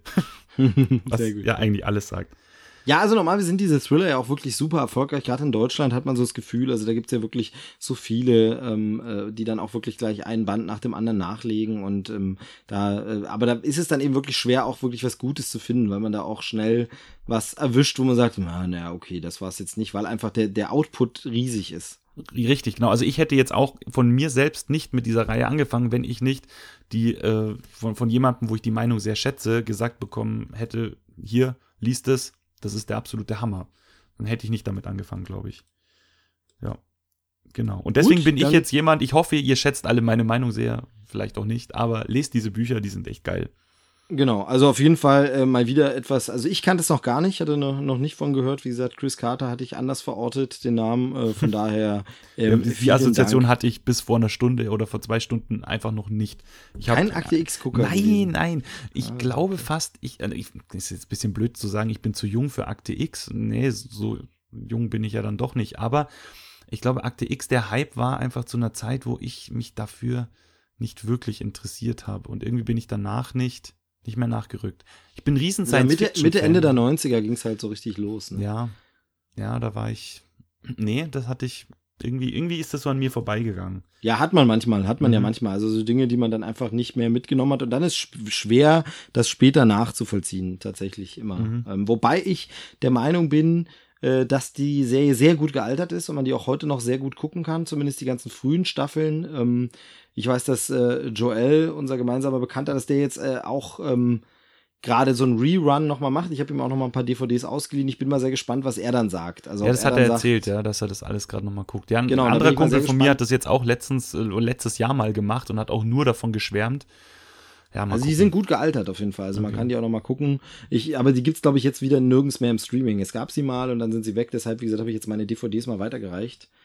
Und äh, ja, also aber ansonsten, sobald sie Joel wieder rausgerückt hat, kann ich sie gerne dir mal geben, dann schaust du ja, mal. Ja, können wir mal, können wir mal machen. Ja, wie gesagt, ich habe ja, ich, ich muss mich jetzt beeilen. Ne? Ich habe dann bald überhaupt keine Zeit mehr für nichts ja, wobei, mehr. Wobei, äh, das ganz kurz aus dem Nähkästchen geplaudert, aus der äh, Anfangszeit als junger Papa kann ich sagen, ähm, tatsächlich hat man für Serien dann schon wieder mehr Zeit, allerdings sogar teilweise eher noch kürzere Serien, also sprich mehr das äh, 20-minütige, paar 20-minütige Comedy-Format, weil du natürlich ähm, selber wenig Schlaf abkriegst, äh, das Kind oft wach ist am Anfang und du dann immer gucken musst, wo ist denn mal ein bisschen Ausgleich. Und ähm, da war bei uns äh, sehr viel so, nein, den ganzen Film schaffen wir aber nicht, halten wir erstens nicht durch, weil wir todmüde sind. Oder aber wir werden eh unterbrochen oder wir kommen erst so spät dazu, aber so eine Serienfolge guckt man mal schon noch, mhm. also von daher war das wirklich die große Zeit der Serien. Ähm, Jetzt ist es eher so, wo das Kind ein bisschen älter ist, dass man sehr viel mit dem Kind unternimmt und äh, macht und so und deshalb auch man nicht, also wenn man zum Beispiel am Wochenende unterwegs ist, vielleicht nicht so zeitig äh, äh, da ist oder nicht viel zu Hause rumhängt, deshalb schaffen wir weniger Serien und es ist so, oh, jetzt noch eine Serie anfangen, jetzt sind wir wirklich wieder mehr dabei, Filme zu gucken, weil da guckst du einen Film und dann ist er auch abgeschlossen. Okay.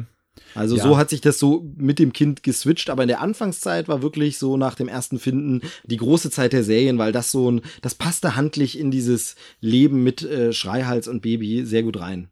Du, ich habe eine super Idee. Äh, du lädst mich einfach Ende des Jahres nochmal hier ein und dann gucken wir mal, und da berichtest du mal, wie das, genau. äh, wie das so, ob, das, ob die Erfahrungen bei dir ähnlich sind oder nicht. Die Erfahrung ist ja, oder vielleicht hören wir, vielleicht hören wir uns ja privat davor auch nochmal, aber. Nee, das werde ich zu verhindern wissen. okay, ja, gut, ich habe verstanden. Ich drücke jetzt auf Stopp. Du Arsch. Düt. Düt, düt. Wobei Skype macht ja leider dieses schöne Geräusch nicht. Nee, also danke für diese Buchempfehlung. Ich denke, es gibt viele Krimi-Leser-Fans da draußen, die sagen, ach cool, mal wieder was Neues, weil wie gesagt, ich hatte davon noch nicht gehört und jetzt bin ich, wie gesagt, nicht so ein mega viel in diesem Genre Leser, aber ähm, bilde mir ein, doch vieles immer schon gehört zu haben. Also viele Namen sind mir dann doch ein Begriff, den kannte ich noch nicht. Das lässt mich hoffen und schließen, dass viele Hörer den vielleicht auch nicht kannten und sich deshalb freuen. Daher vielen Dank dafür. Ja, das so. würde mich natürlich freuen, wenn das so ist. Genau. Möchtest du über noch ein Buch sprechen oder wollen wir ein anderes Thema anschauen? Du mach mal ein anderes Thema. Ich habe so Machen viel gelesen in letzter Zeit. Ich ähm, könnte jetzt über zehn Bücher sprechen. ja, dann musst du einfach, mal, musst du einfach nochmal in den Podcast kommen. Ähm, warte ich aber natürlich die Hörermeinungen ab. Wenn es heißt, der Andi war super, der muss noch mal. Äh, dann darf ich nicht mehr kommen. genau. Und wenn es heißt, ne, eher nicht, dann nicht. Ähm, äh, Frage zum Zwecke der Überleitung, aber auch weil es mich wirklich interessiert. Wenn du Bücher liest, hörst du nebenbei Musik? Nein. Gar nicht. Ich ähm, kann, also was ich kann, ist, ich kann unterwegs lesen, also in der S-Bahn, in der U-Bahn. Das geht. Da kann ich also so Gespräche nebenan kann ich ausblenden, aber Musik nicht. Ich okay, kann okay. nicht nee, Musik also, hören, oder, oder, wenn nebenan irgendwo oder im selben Raum Fernseher läuft oder so, das geht Nee, genau, okay, das, das finde ich auch schwierig, aber ich höre zum Beispiel viel beim Lesen sehr gern einfach ähm, Filmmusik. Also äh, quasi Score-Soundtracks. Also ich kann auch nichts, wo jemand singt, ist klar, weil dann konzentriert man sich zu sehr mhm. auf die Sprache und so. Aber ich höre super gern Filmmusik, natürlich gern was Passendes. Also sprich, liest ein Fantasy-Roman, dann höre ich auch gern irgendwie die Harry Potter oder Herr der Ringe-Musik dazu. Ähm, das passt jetzt weniger, wenn ich irgendwie äh, ein, ein, ein Sachbuch lese, nicht in irgendeinem ernsthaften. Ähm, also ich sag mal zum Beispiel, was ich gelesen habe, Zeiten des Aufruhrs, da würde ich jetzt vielleicht nicht unbedingt die Filmmusik von Herr der Ringe dazu laufen mhm. lassen. Also das vielleicht. Okay, Habe ich tatsächlich noch nie probiert. Aber, aber tatsächlich würde ich zu Zeiten des Aufruhrs dann wohl den Soundtrack von Road to Perdition laufen lassen, weil der passt an, äh, nicht Road to Perdition, ähm, selber Komponist, aber glaube ich ähm, von ähm, Revolutionary Road. Mhm. Den würde ich okay. dann vielleicht dazu laufen lassen, was ja die Verfilmung ist. Oder eben du liest den Jurassic Park Roman und hörst dazu die John Williams Musik, aber eben auch Sachen, die einfach nur genremäßig ähnlich sind. Ich werde es mal ausprobieren. Vielleicht lädst du mich ja nochmal ein, dann erzähle ich dir, ob es funktioniert hat. genau. Nee, wollte ich nur mal wissen, hat mich nur mal interessiert. Nee, und ist außerdem eben nicht eine. Überleitung zu Musik, denn ähm, wenn ich einen Musikgast habe, habe ich ja schon gesagt, müssen wir auch nochmal über Musik sprechen. Und wir hatten uns äh, überlegt, über ein Album zu sprechen, was ja neu rausgekommen ist, jetzt aber auch schon wieder einen Monat oder länger draußen ist. Ja, ne? also ich habe es mir, ich mir vorm Urlaub geholt, damit ich es im Urlaub hören kann. Und der Urlaub ist äh, am Pfingsten gewesen. Ähm, okay. das ist schon, schon, wieder, schon, ein bisschen her. So ja. lange her. Also ähm, ich finde tatsächlich immer so die zwei ab, ab, ab Jahreshälfte rast das Jahr sowieso so weg. Ja. Ähm, das ist unfassbar. Aber es geht um Musik mit K, nämlich äh, um die äh, lieben Jungs von Kraftklub. Genau, keine Nacht für niemand. Genau, allein schon wieder dieser dieser Titel ist doch allein schon wieder ähm, der Titel ist, ist ganz großes Kino, ja. Der Titel ja. ist ganz großes Kino. Ich ähm, bin ganz froh, dass ich über das Album reden kann, weil wir das Album bei uns im Podcast gar nicht mit reingenommen haben. Und zwar haben wir dafür eigentlich gar keinen Grund, fällt mir ein. Vielleicht äh, weiß ich nicht, also ich würde jetzt nicht sagen, dass es irgendwie nicht rockig genug wäre für uns, da wir uns mal auf die Fahne geschrieben haben, wir machen natürlich, also wir reden natürlich hauptsächlich über Rock und Metal, hauptsächlich zurzeit über Metal, aber äh, wir haben gesagt, nö, wir sprechen über alles, was uns taugt. Deswegen darf auch mal was anderes rein. Das hat sich irgendwie nicht ergeben, deswegen finde ich ganz cool, dass ich jetzt ein bisschen drüber reden darf.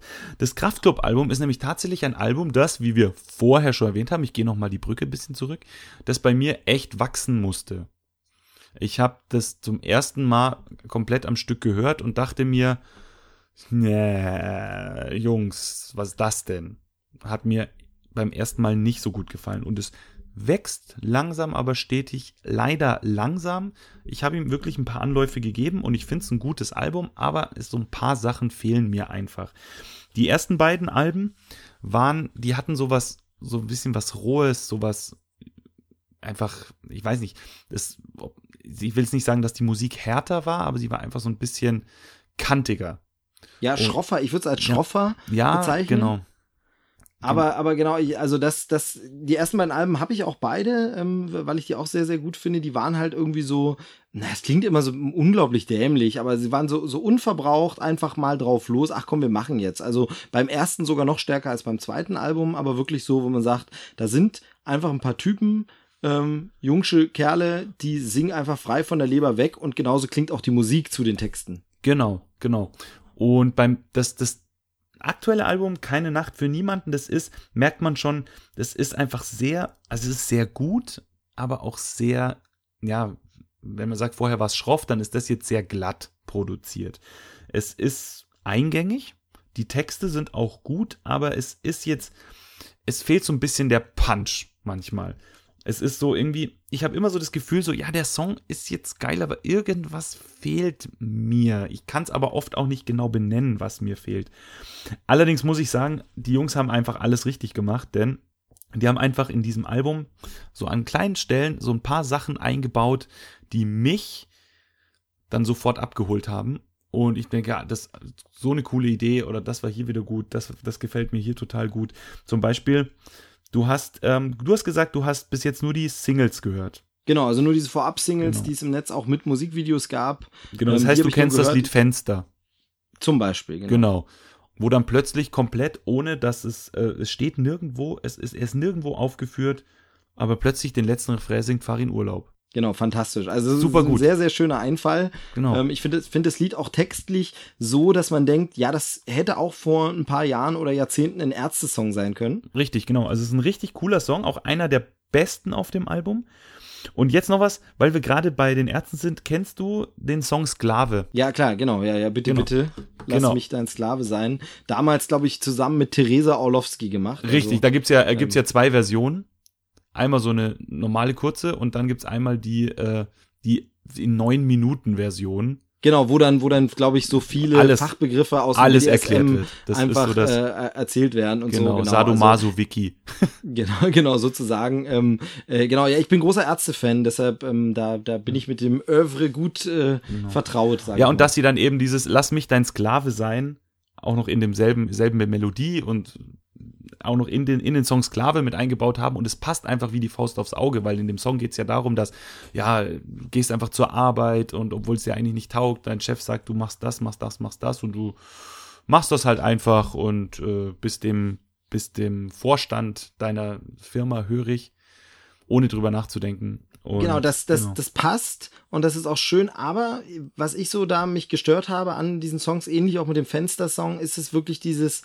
mir ist das teilweise ein bisschen zu naheliegend und zu, ähm, ich, ich kann es schlecht beschreiben, aber zu jetzt anti und zu rebellisch, wo man sagt, ja, aber das ist jetzt schon, also, also ich, ich kann ich kann es nicht so richtig in Worte fassen, aber ich sage mal ein, ich will nicht nach Berlin, hatte damals ein Augenzwinkern ähm, oder äh, wenn du mich küsst, dann schreibt Null mhm. wieder Songs für Liam. Das waren halt einfach Sachen, ähm, die waren nicht so geradlinig. Darauf bist du nicht gleich selber gekommen. Hier habe ich so ein bisschen das Gefühl, das ist so zum Beispiel eben Kapitalismuskritik äh, 101, wirklich so. Ja, das ist sehr offensichtlich, ja. Klar. Ja, nee, es ist so 14-jährige Schulband wäre auch auf den Text gekommen.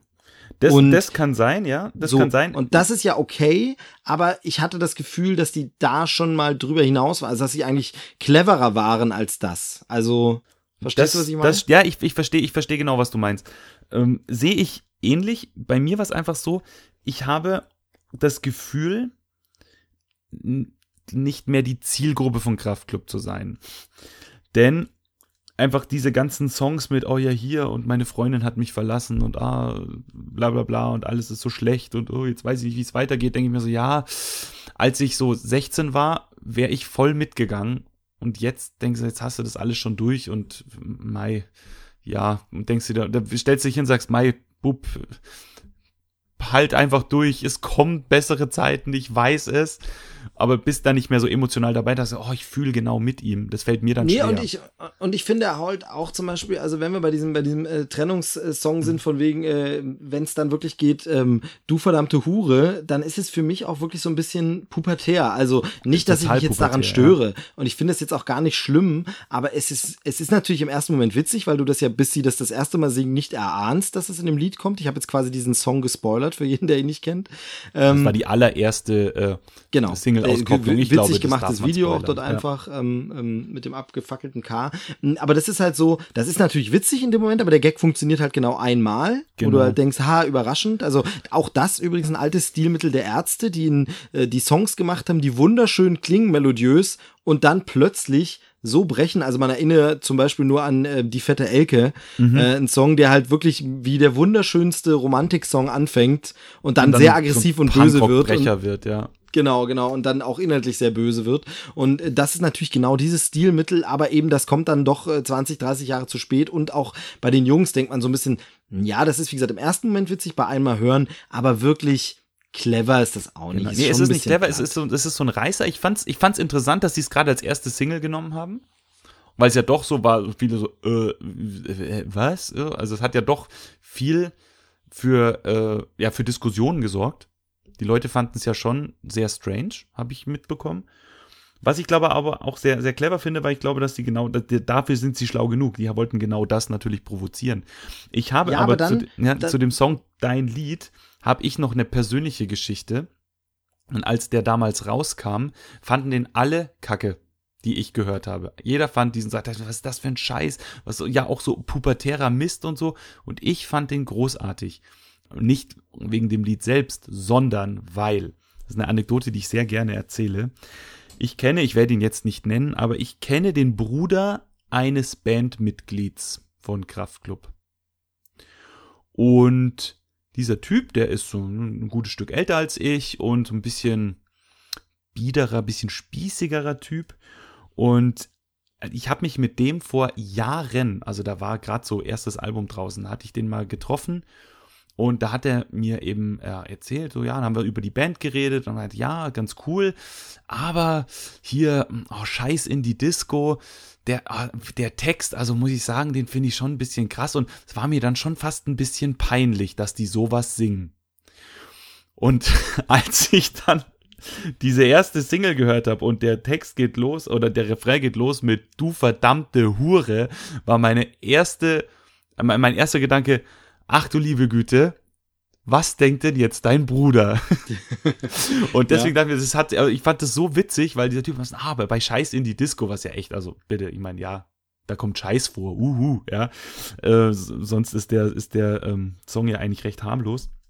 Aber das, deswegen fand ich das also sehr lustig, aber es ist natürlich ein Grund, weswegen also den nur ich lustig finde. Und ja, nee, nee, genau, verstehe ich. Also ich finde den Song, als er rauskam, ich finde ihn musikalisch super. Gefällt mir Musik, also es ist natürlich toll. Es ist ja dieses episch, wir bauen es auf und dann mhm. kommt so eine, so eine Punchline. Nur ist mir eben das, das Ding, und das klingt jetzt auch wieder so blöd, das klingt so versnobbt und dann weiß ich genau, dass wieder Leute sagen, wenn ja, zieh einen Stock aus dem Arsch und hab doch einfach mal auch nur Spaß und hinterfrag's nicht. Aber ich hielt halt, und das klingt so ein bisschen blöd wie der Oberlehrer, der sagt, äh, ach, ich dachte, ihr wärt ein bisschen schlauer, Jungs, aber so geht's mir. Ich dachte, die Jungs wären ein bisschen cleverer. Mir ist das ein bisschen zu platt. Also man, man hätte ja die Beleidigung der äh, des Miststückes, um das es geht, auch wirklich ein bisschen anders und cleverer machen können. Also ähm, äh, da, da gibt's gibt's zum Beispiel einen so einen Song von Ärzten, jetzt fällt mir gerade aber gar nicht der Titel ein, ähm, oder was ein, ich glaube, es war ein Farin-Solo-Song auf einem seiner Soloalben, wo es dann eben geht von wegen äh, nachts und wenn du heimlich schläfst, dann male ich dich an mit Edding und ja, äh, es ist auf seinem also, ersten auf seinem ersten Soloalbum ist das drauf. Genau ähm, und der ja. ist natürlich, da ist es genauso pubertär platt, aber es wird so überspitzt in diesem Song und so weit getrieben, dass es irgendwann natürlich das Ganze ironisiert. Und hätten die das jetzt hier einfach noch weiter gedreht, hätte es auch funktioniert, aber so wirkt es wirklich so ein bisschen wie so ein Song, den Proleten auf dem Ballermann mitsingen. Das, das stimmt, ja. Also wie gesagt, und das ganze, das ganze Album ist für mich eben auch so, ja, ist gut, habt ihr gut gemacht, aber habe ich schon mal besser gehört und so ein bisschen was fehlt mir einfach immer. Und es ist so, dass ich, ähm, ich habe Kraftklub einmal live gesehen, als Vorband von den Hosen und bin damals mit einem Kumpel von mir zu, äh, zu den Hosen gefahren und na, da waren wir in Leipzig und der kannte Kraftklub nicht und der so, ja, hat so ein, zwei Songs gedacht, ja, taugt mir nicht und so. Und da habe ich gesagt, du wart mal ab. Und am Ende von dieser halben, dreiviertel Stunde, die die gespielt haben, sind wir uns beide in den Armen gelegen und haben zu dem, zu Kraftklub sind wir abgegangen und haben da zum Text mitgegrölt, den er eigentlich gar nicht kannte, aber trotzdem mitsingen konnte. Wo man merkt, okay, also live kommt da einfach was rüber, das ist so unglaublich gut. Deswegen bin ich mir fast sicher, dass auch die neuen Songs vielleicht live auch nochmal eine ganze Ecke geiler sind als auf der Platte. Aber ich denke, dass ich die jetzt erstmal auch nicht live sehen werde, weil die nicht nach München kommen und Kraftklub jetzt nicht die Band ist, für die ich jetzt durch die Republik reise. Also Ja, noch nicht. Den Status haben sie sich noch nicht erspielt. Bei mir Wenn sie zumindest irgendwann noch nicht. die Ärzte dann mal richtig abgelöst haben, dann vielleicht. Also äh, man muss sagen, die Jungs sind super sympathisch in jedem Interview. Wie gesagt, ich halte die auch für sehr, sehr schlau. Das merkt man eben auch an den Texten der ersten beiden Alben definitiv. Das zweite Album muss ich mir jetzt unbedingt mal noch äh, komplett anhören. Ähm, musikalisch sind die wieder sehr, sehr gut. Also das ist schon echt klasse. Da haben sie nichts an Qualität eingebüßt, finde ich zumindest. Ähm, aber wie gesagt, irgendwie fehlte mir so das, das clevere Augenzwinkern. Also als, als damals kam, ich will nicht nach Berlin, das war wirklich so, äh, wow, also den Text fand ich einfach mega, wie man es mal da auf den Punkt gebracht hatte, was eigentlich viele Leute denken, dachten und äh, erlebt haben und das aber so äh, intelligent auf den Punkt gebracht, das fand ich einfach großartig, musste sich vor Wir sind Heldentexten nicht verstecken. Nö, gar nicht. Also das ist, also das erste Album hat sowieso eins, das hat bei mir auch eingeschlagen wie eine Bombe. Ich hatte, hab, hab das gehört und war sofort Feuer und Flamme. Also ich fand das richtig, richtig gut. Das zweite Album gefällt mir auch noch sehr gut. Und das dritte jetzt ist so, hm, ja, wie gesagt, es ist gut, es ist, aber es, es fehlt mir halt ein bisschen was. Aber mal, guck mal mal, ich meine, ich, ich, ich gestehe denen auch eine Entwicklung zu. Gucken wir mal, wo das noch hinführt und schauen wir mal, was die jetzt, was die jetzt damit anfangen. Das ist ja auch immer sowas, ne? Ich meine, da kommt ein Album raus, und dann ist die Geschichte ja noch nicht fertig erzählt. Also Ja, und los, vor allem so immer das Level zu halten, ich meine, was erwartet man denn? Also es Ja. ist ja, es sind ja keine Maschinen, die da irgendwie immer dasselbe raussetzen, dann muss auch man wieder ein bisschen was erleben. Vielleicht hätten sie sich für das Album noch ein bisschen länger Zeit lassen sollen und äh, zumindest für die Texte vielleicht, man weiß es nicht.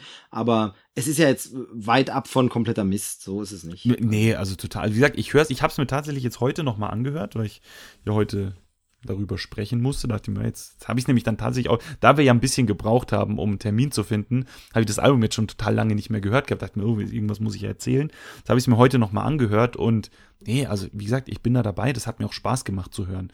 Es war halt jetzt nicht, wo ich gesagt oh, das war jetzt mal ein ultimatives Musikerlebnis, sondern es war halt ein gutes Album.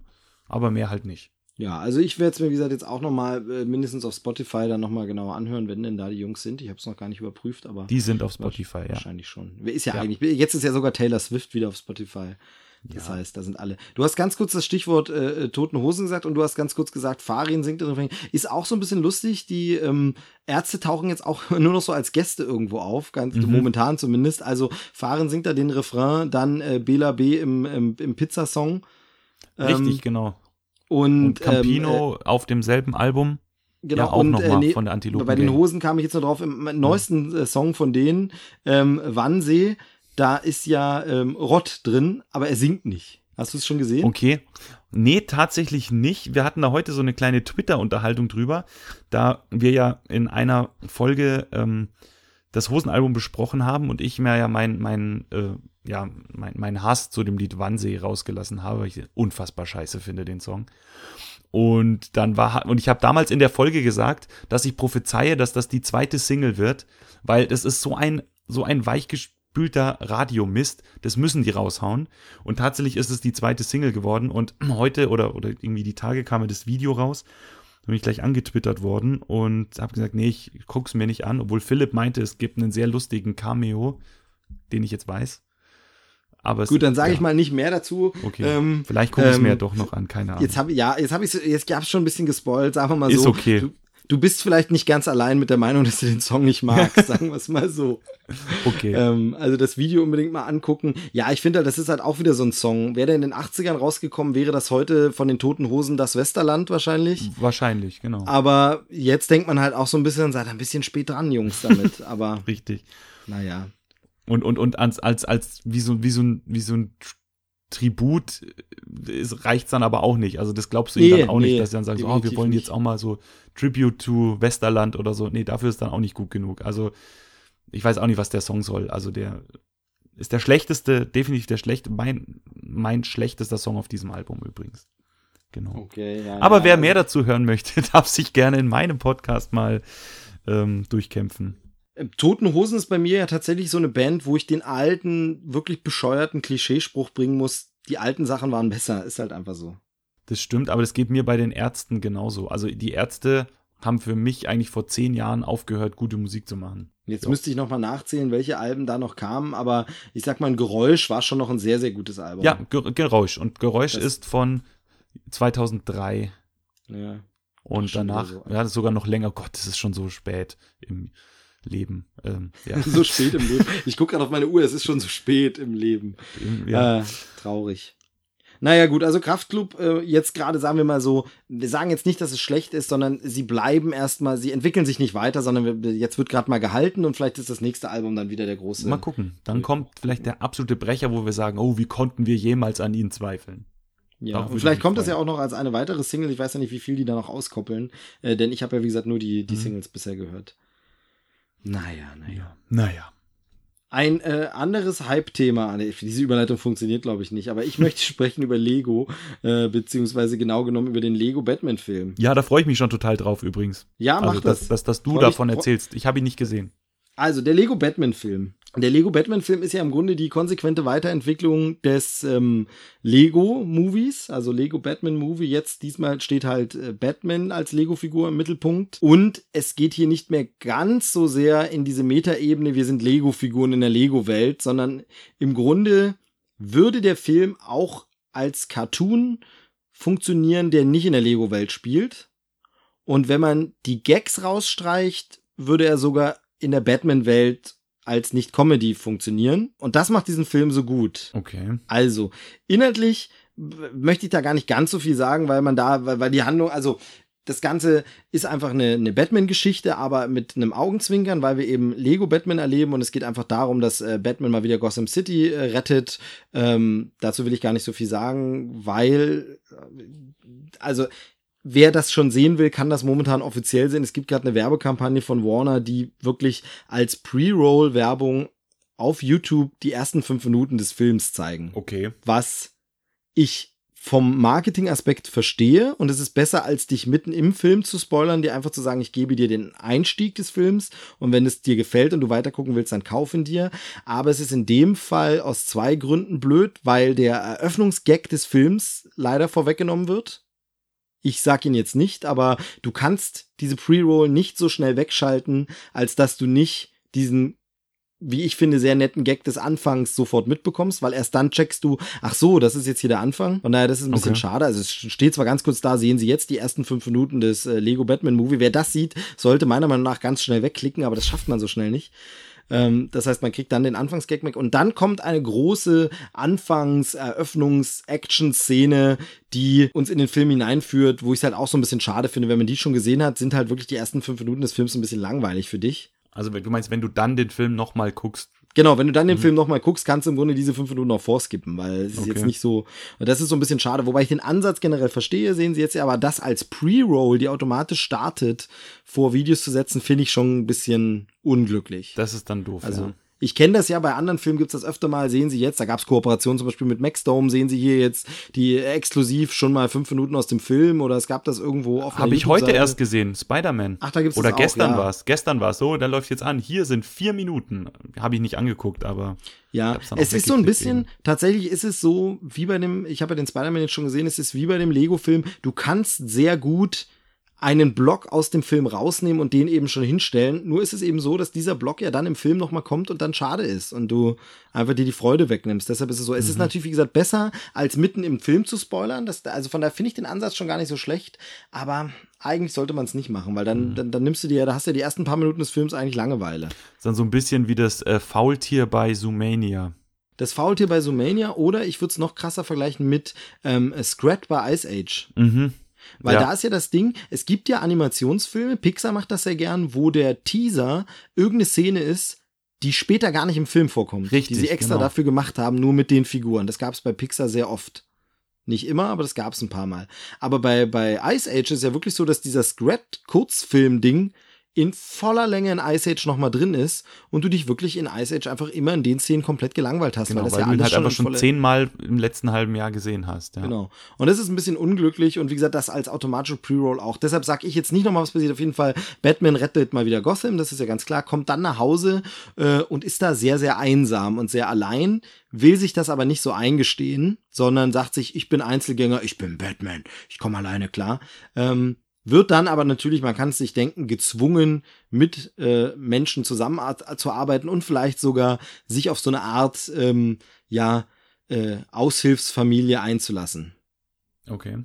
So, und äh, das ist so, das ist so der Plot, mehr muss man da nicht verraten. Und das ganze Ding ist aber jetzt eben äh, eine Parodie und das ist eine Parodie, die mich in den besten Momenten erinnert, wirklich an äh, sowas wie Nackte Kanone oder Austin Powers, denn es ist so eine, so eine, wir nehmen die Elemente, die man kennt, parodieren die und sprechen die auch konkret an und sagen die also sehr viel besser als das, was eben so Filme wie 21 Jump Street gemacht haben, wo einfach man sagt, okay, das ist der Name und es ist eine Comedy, aber so richtig Parodie ist es nicht, aber äh, weil wir wollen es ja noch ein bisschen so ernst lassen, aber gleichzeitig ist es auch eine Com ein Comedy-Film und irgendwie nie wusste, was das ist, aber hier ist es halt wirklich, es ist im Grunde einfach eine Parodie auf Batman okay. und die Gags sitzen, Allerdings mit einer kleinen Einschränkung, ich finde, er verliert so nach einer Weile ein bisschen Drive. Also es wird dann ein bisschen die Schlagzahl der Witze ist nicht mehr so hoch und das wahnwitzige Tempo eben dieser fünf Eröffnungsminuten, weshalb man die sich eben auch noch nicht vorwegnehmen sollte, das kann er dann auch gar nicht über die ganze Länge durchhalten, sondern dann wird der Film auch ein bisschen ruhiger. Dann gibt es ein paar Momente, wo man auch denkt, oh, jetzt könnte es auch mal wieder weitergehen. Aber ähm, es ist eine, ist eine wunderbare Parodie, sehr, sehr lustig. Ähm, es ist wie so oft bei diesen Lego-Dingern, außer jetzt der Lego-Movie, weil er das als Thema dann noch hat, es ist eigentlich unnötig, warum es jetzt unbedingt Lego sein muss. Okay. Also. Gut, aber hat natürlich, so funktioniert dann natürlich, wenn du den im Lego-Movie schon vorher hast, ne?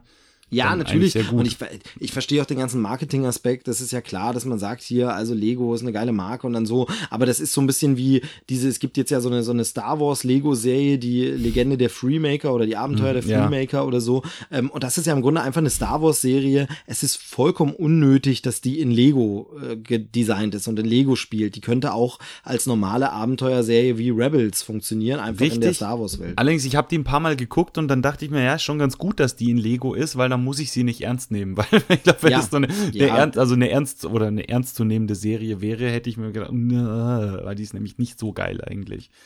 Ja, also. ja, ich habe ich hab jetzt nur die ersten ein, zwei Folgen gesehen, das war ganz okay.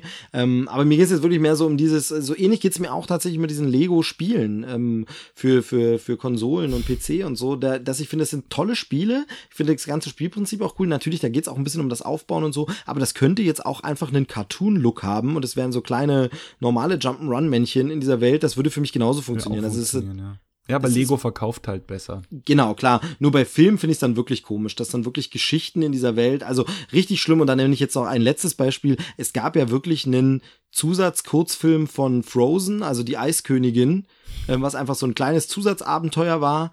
Und das war in Lego. wo ich halt sage, das ergibt ja überhaupt keinen Sinn. Warum? Also. Nee, nicht wirklich. Nee.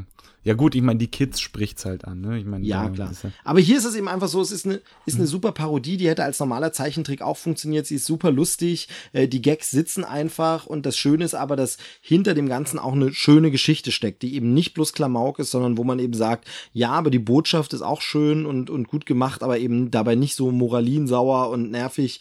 Ähm, ein super lustiger Film, ich hatte echt großen Spaß äh, und Animation wieder über jeden Zweifel haben, denn das Geile ist ja wirklich wie beim Lego Movie, die Dinger, die Figuren, die Steine, alles sieht aus, als wären es Lego-Steine, kommt aber aus dem Computer.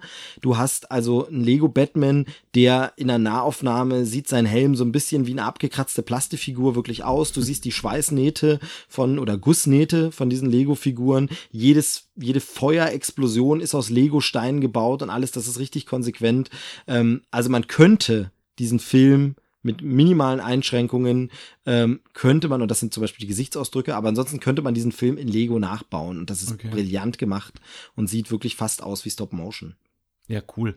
Nee, das, das hat mir bei dem, bei dem Lego-Movie auch schon gut gefallen. Also mein, eins meiner Highlights war einfach, wie sich dieses Einhorn fortbewegt hat. Ja.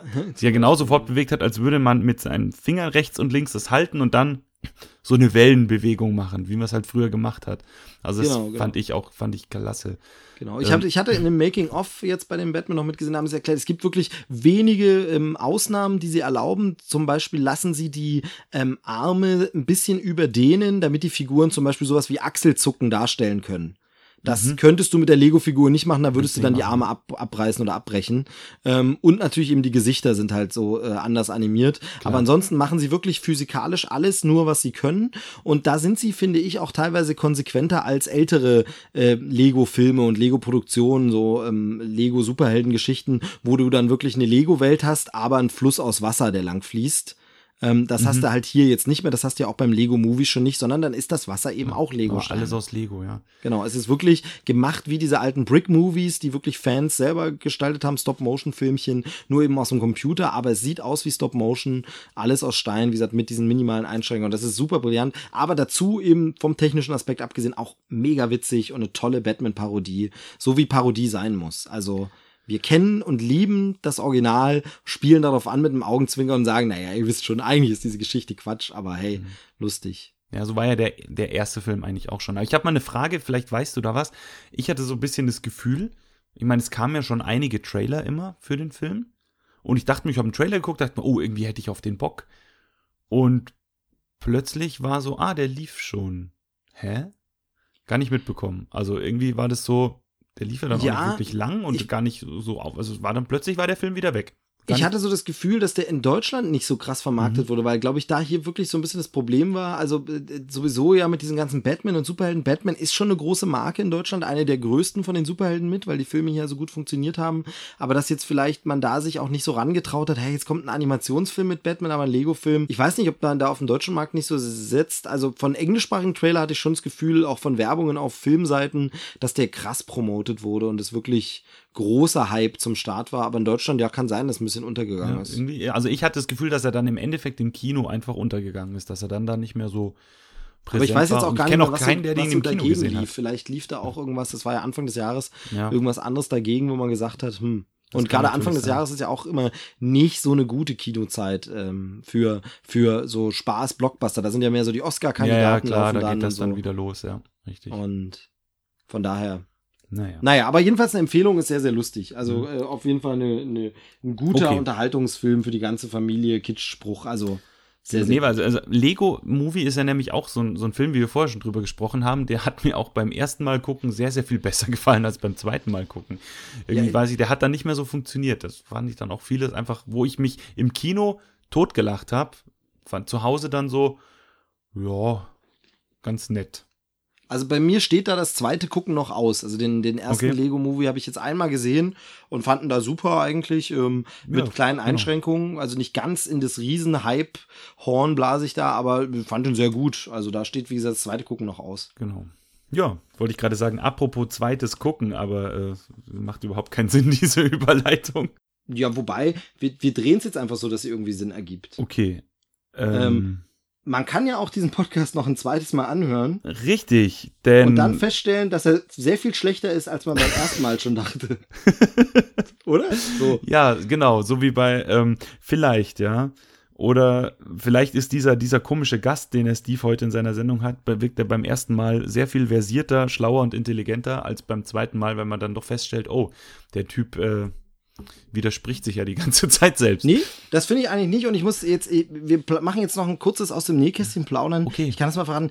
Ich kann nach, direkt nach so einer Aufnahme oder auch während der Aufnahme wirklich immer mega schlecht einschätzen, wie das so war, ob das gut war, ob das jetzt funktioniert hat, ob man sehr viel Unsinn geredet hat. Also es ist wirklich so, man ist so, so, so richtig draußen irgendwie und kann es nicht beurteilen. Und ich habe immer das Gefühl, boah, der Gast hat so viel gewusst, er hat so viel Ahnung und hat so viel gesagt. Ich glaube, ich konnte gar nichts Sinnvolles beitragen.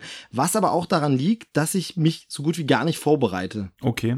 Also dafür, dann muss ich jetzt mal was sagen. Dafür, dass du behauptest, ich kann es ja nicht ich kann es ja nicht beweisen, dafür, dass du behauptest, dich nicht vorzubereiten, bist du ganz schön gut vorbereitet. Ja, ja, man glaubt es mir nicht, ist es so schlimm, ja. Hm, schwierig. Nee, ich find's, äh, also ich ähm, fand es ganz gut. Ich hätte jetzt eher gesagt, dass, äh, ach egal, jetzt machen wir hier kein Phishing for Compliments. Bevor wir uns jetzt hier verzetteln, würde ich einfach sagen, ich glaube, das war eine ganz gute Folge. Ja, hoffen wir es. Schauen Hoffen wir mal, was die Hörer sagen. Das so, am Ende sollen sie es entscheiden. Genau. Ähm, wir wir können es ja später nochmal anhören und ähm, es hat mir auf jeden Fall sehr viel Spaß gemacht und ich glaube, wir sind dem Labertaschen-Klischee gerecht geworden. Wahrscheinlich, ja. Und dieser ominöse Freund von uns hat hoffentlich jetzt auch seinen Spaß gehabt. Das hoffe ich sehr. Also, äh, das wird er aber, äh, ob er das zugeben wird, das ist ja die Frage. Ob er das, ich weiß nicht, ob er es zugeben wird, ja. Keine Ahnung. Lustigerweise ist ähm, ein kleiner Side-Fact, wenn ich jetzt sehr laut, noch lauter geredet hätte, hätte er es wahrscheinlich gehört und wäre live dabei gewesen. Das ist jetzt, jetzt, uh, das ist aber jetzt äh, sehr geheimnisvoll. Ja, hoffentlich meine ich auch den richtigen. Ja, das können wir gleich nach der Aufnahme nochmal genau. besprechen. In dem nicht stattfindenden äh, Nachgespräch, denn es wird ja sofort äh, der Kontakt abgebrochen, Cut. sobald ich beendet ist. Lieber Andi, ich danke dir, dass du dabei warst. Ich danke dir, dass du dir die Zeit genommen hast. Das hat mir sehr viel Spaß gemacht. Ähm, es, man merkt, dass die Zeit verfliegt und man noch viel mehr reden könnte. Und deshalb würde ich sagen, ähm, wir wiederholen das einfach. Ja, sehr gerne. Vielen Dank, dass ich äh, dabei sein durfte. Ich bin ja äh, schon eigentlich lange Hörer dein, von, vom Krempelcast und finde es jetzt eigentlich mal ziemlich cool, hier auch mal Teil davon zu sein und hoffe, dass ich ein bisschen was zu beitragen konnte. Ja, doch, das, Sinne. das, das denke ich doch sehr. Okay, sehr schön. Liebe Hörer, an euch, äh, tschüss, bis zum nächsten Mal. Danke fürs Zuhören. Ähm, schreibt uns ruhig mal, ob das hier totaler Quatsch war. Denkt an das äh, Logan-Gewinnspiel. Also, das mache ich, wie gesagt, auf Facebook, auf der Krempelcast-Seite. Da äh, findet ihr das. Und ähm, da, wie gesagt, schauen wir mal, eine Woche werde ich es laufen lassen, sicherlich. Ähm, viel Glück damit. Wird dann in der nächsten Folge gesagt, äh, wer gewonnen hat und auch angeschrieben. Also macht da mit. Vielen Dank fürs Zuhören. Vielen Dank fürs Abonnieren. Vielen Dank fürs Kritisieren. Und wie immer hat der Gast äh, die allerletzten Worte. Ich sag Tschüss. Bis zum nächsten Mal. Ciao. Ich wünsche euch was. Bis dann.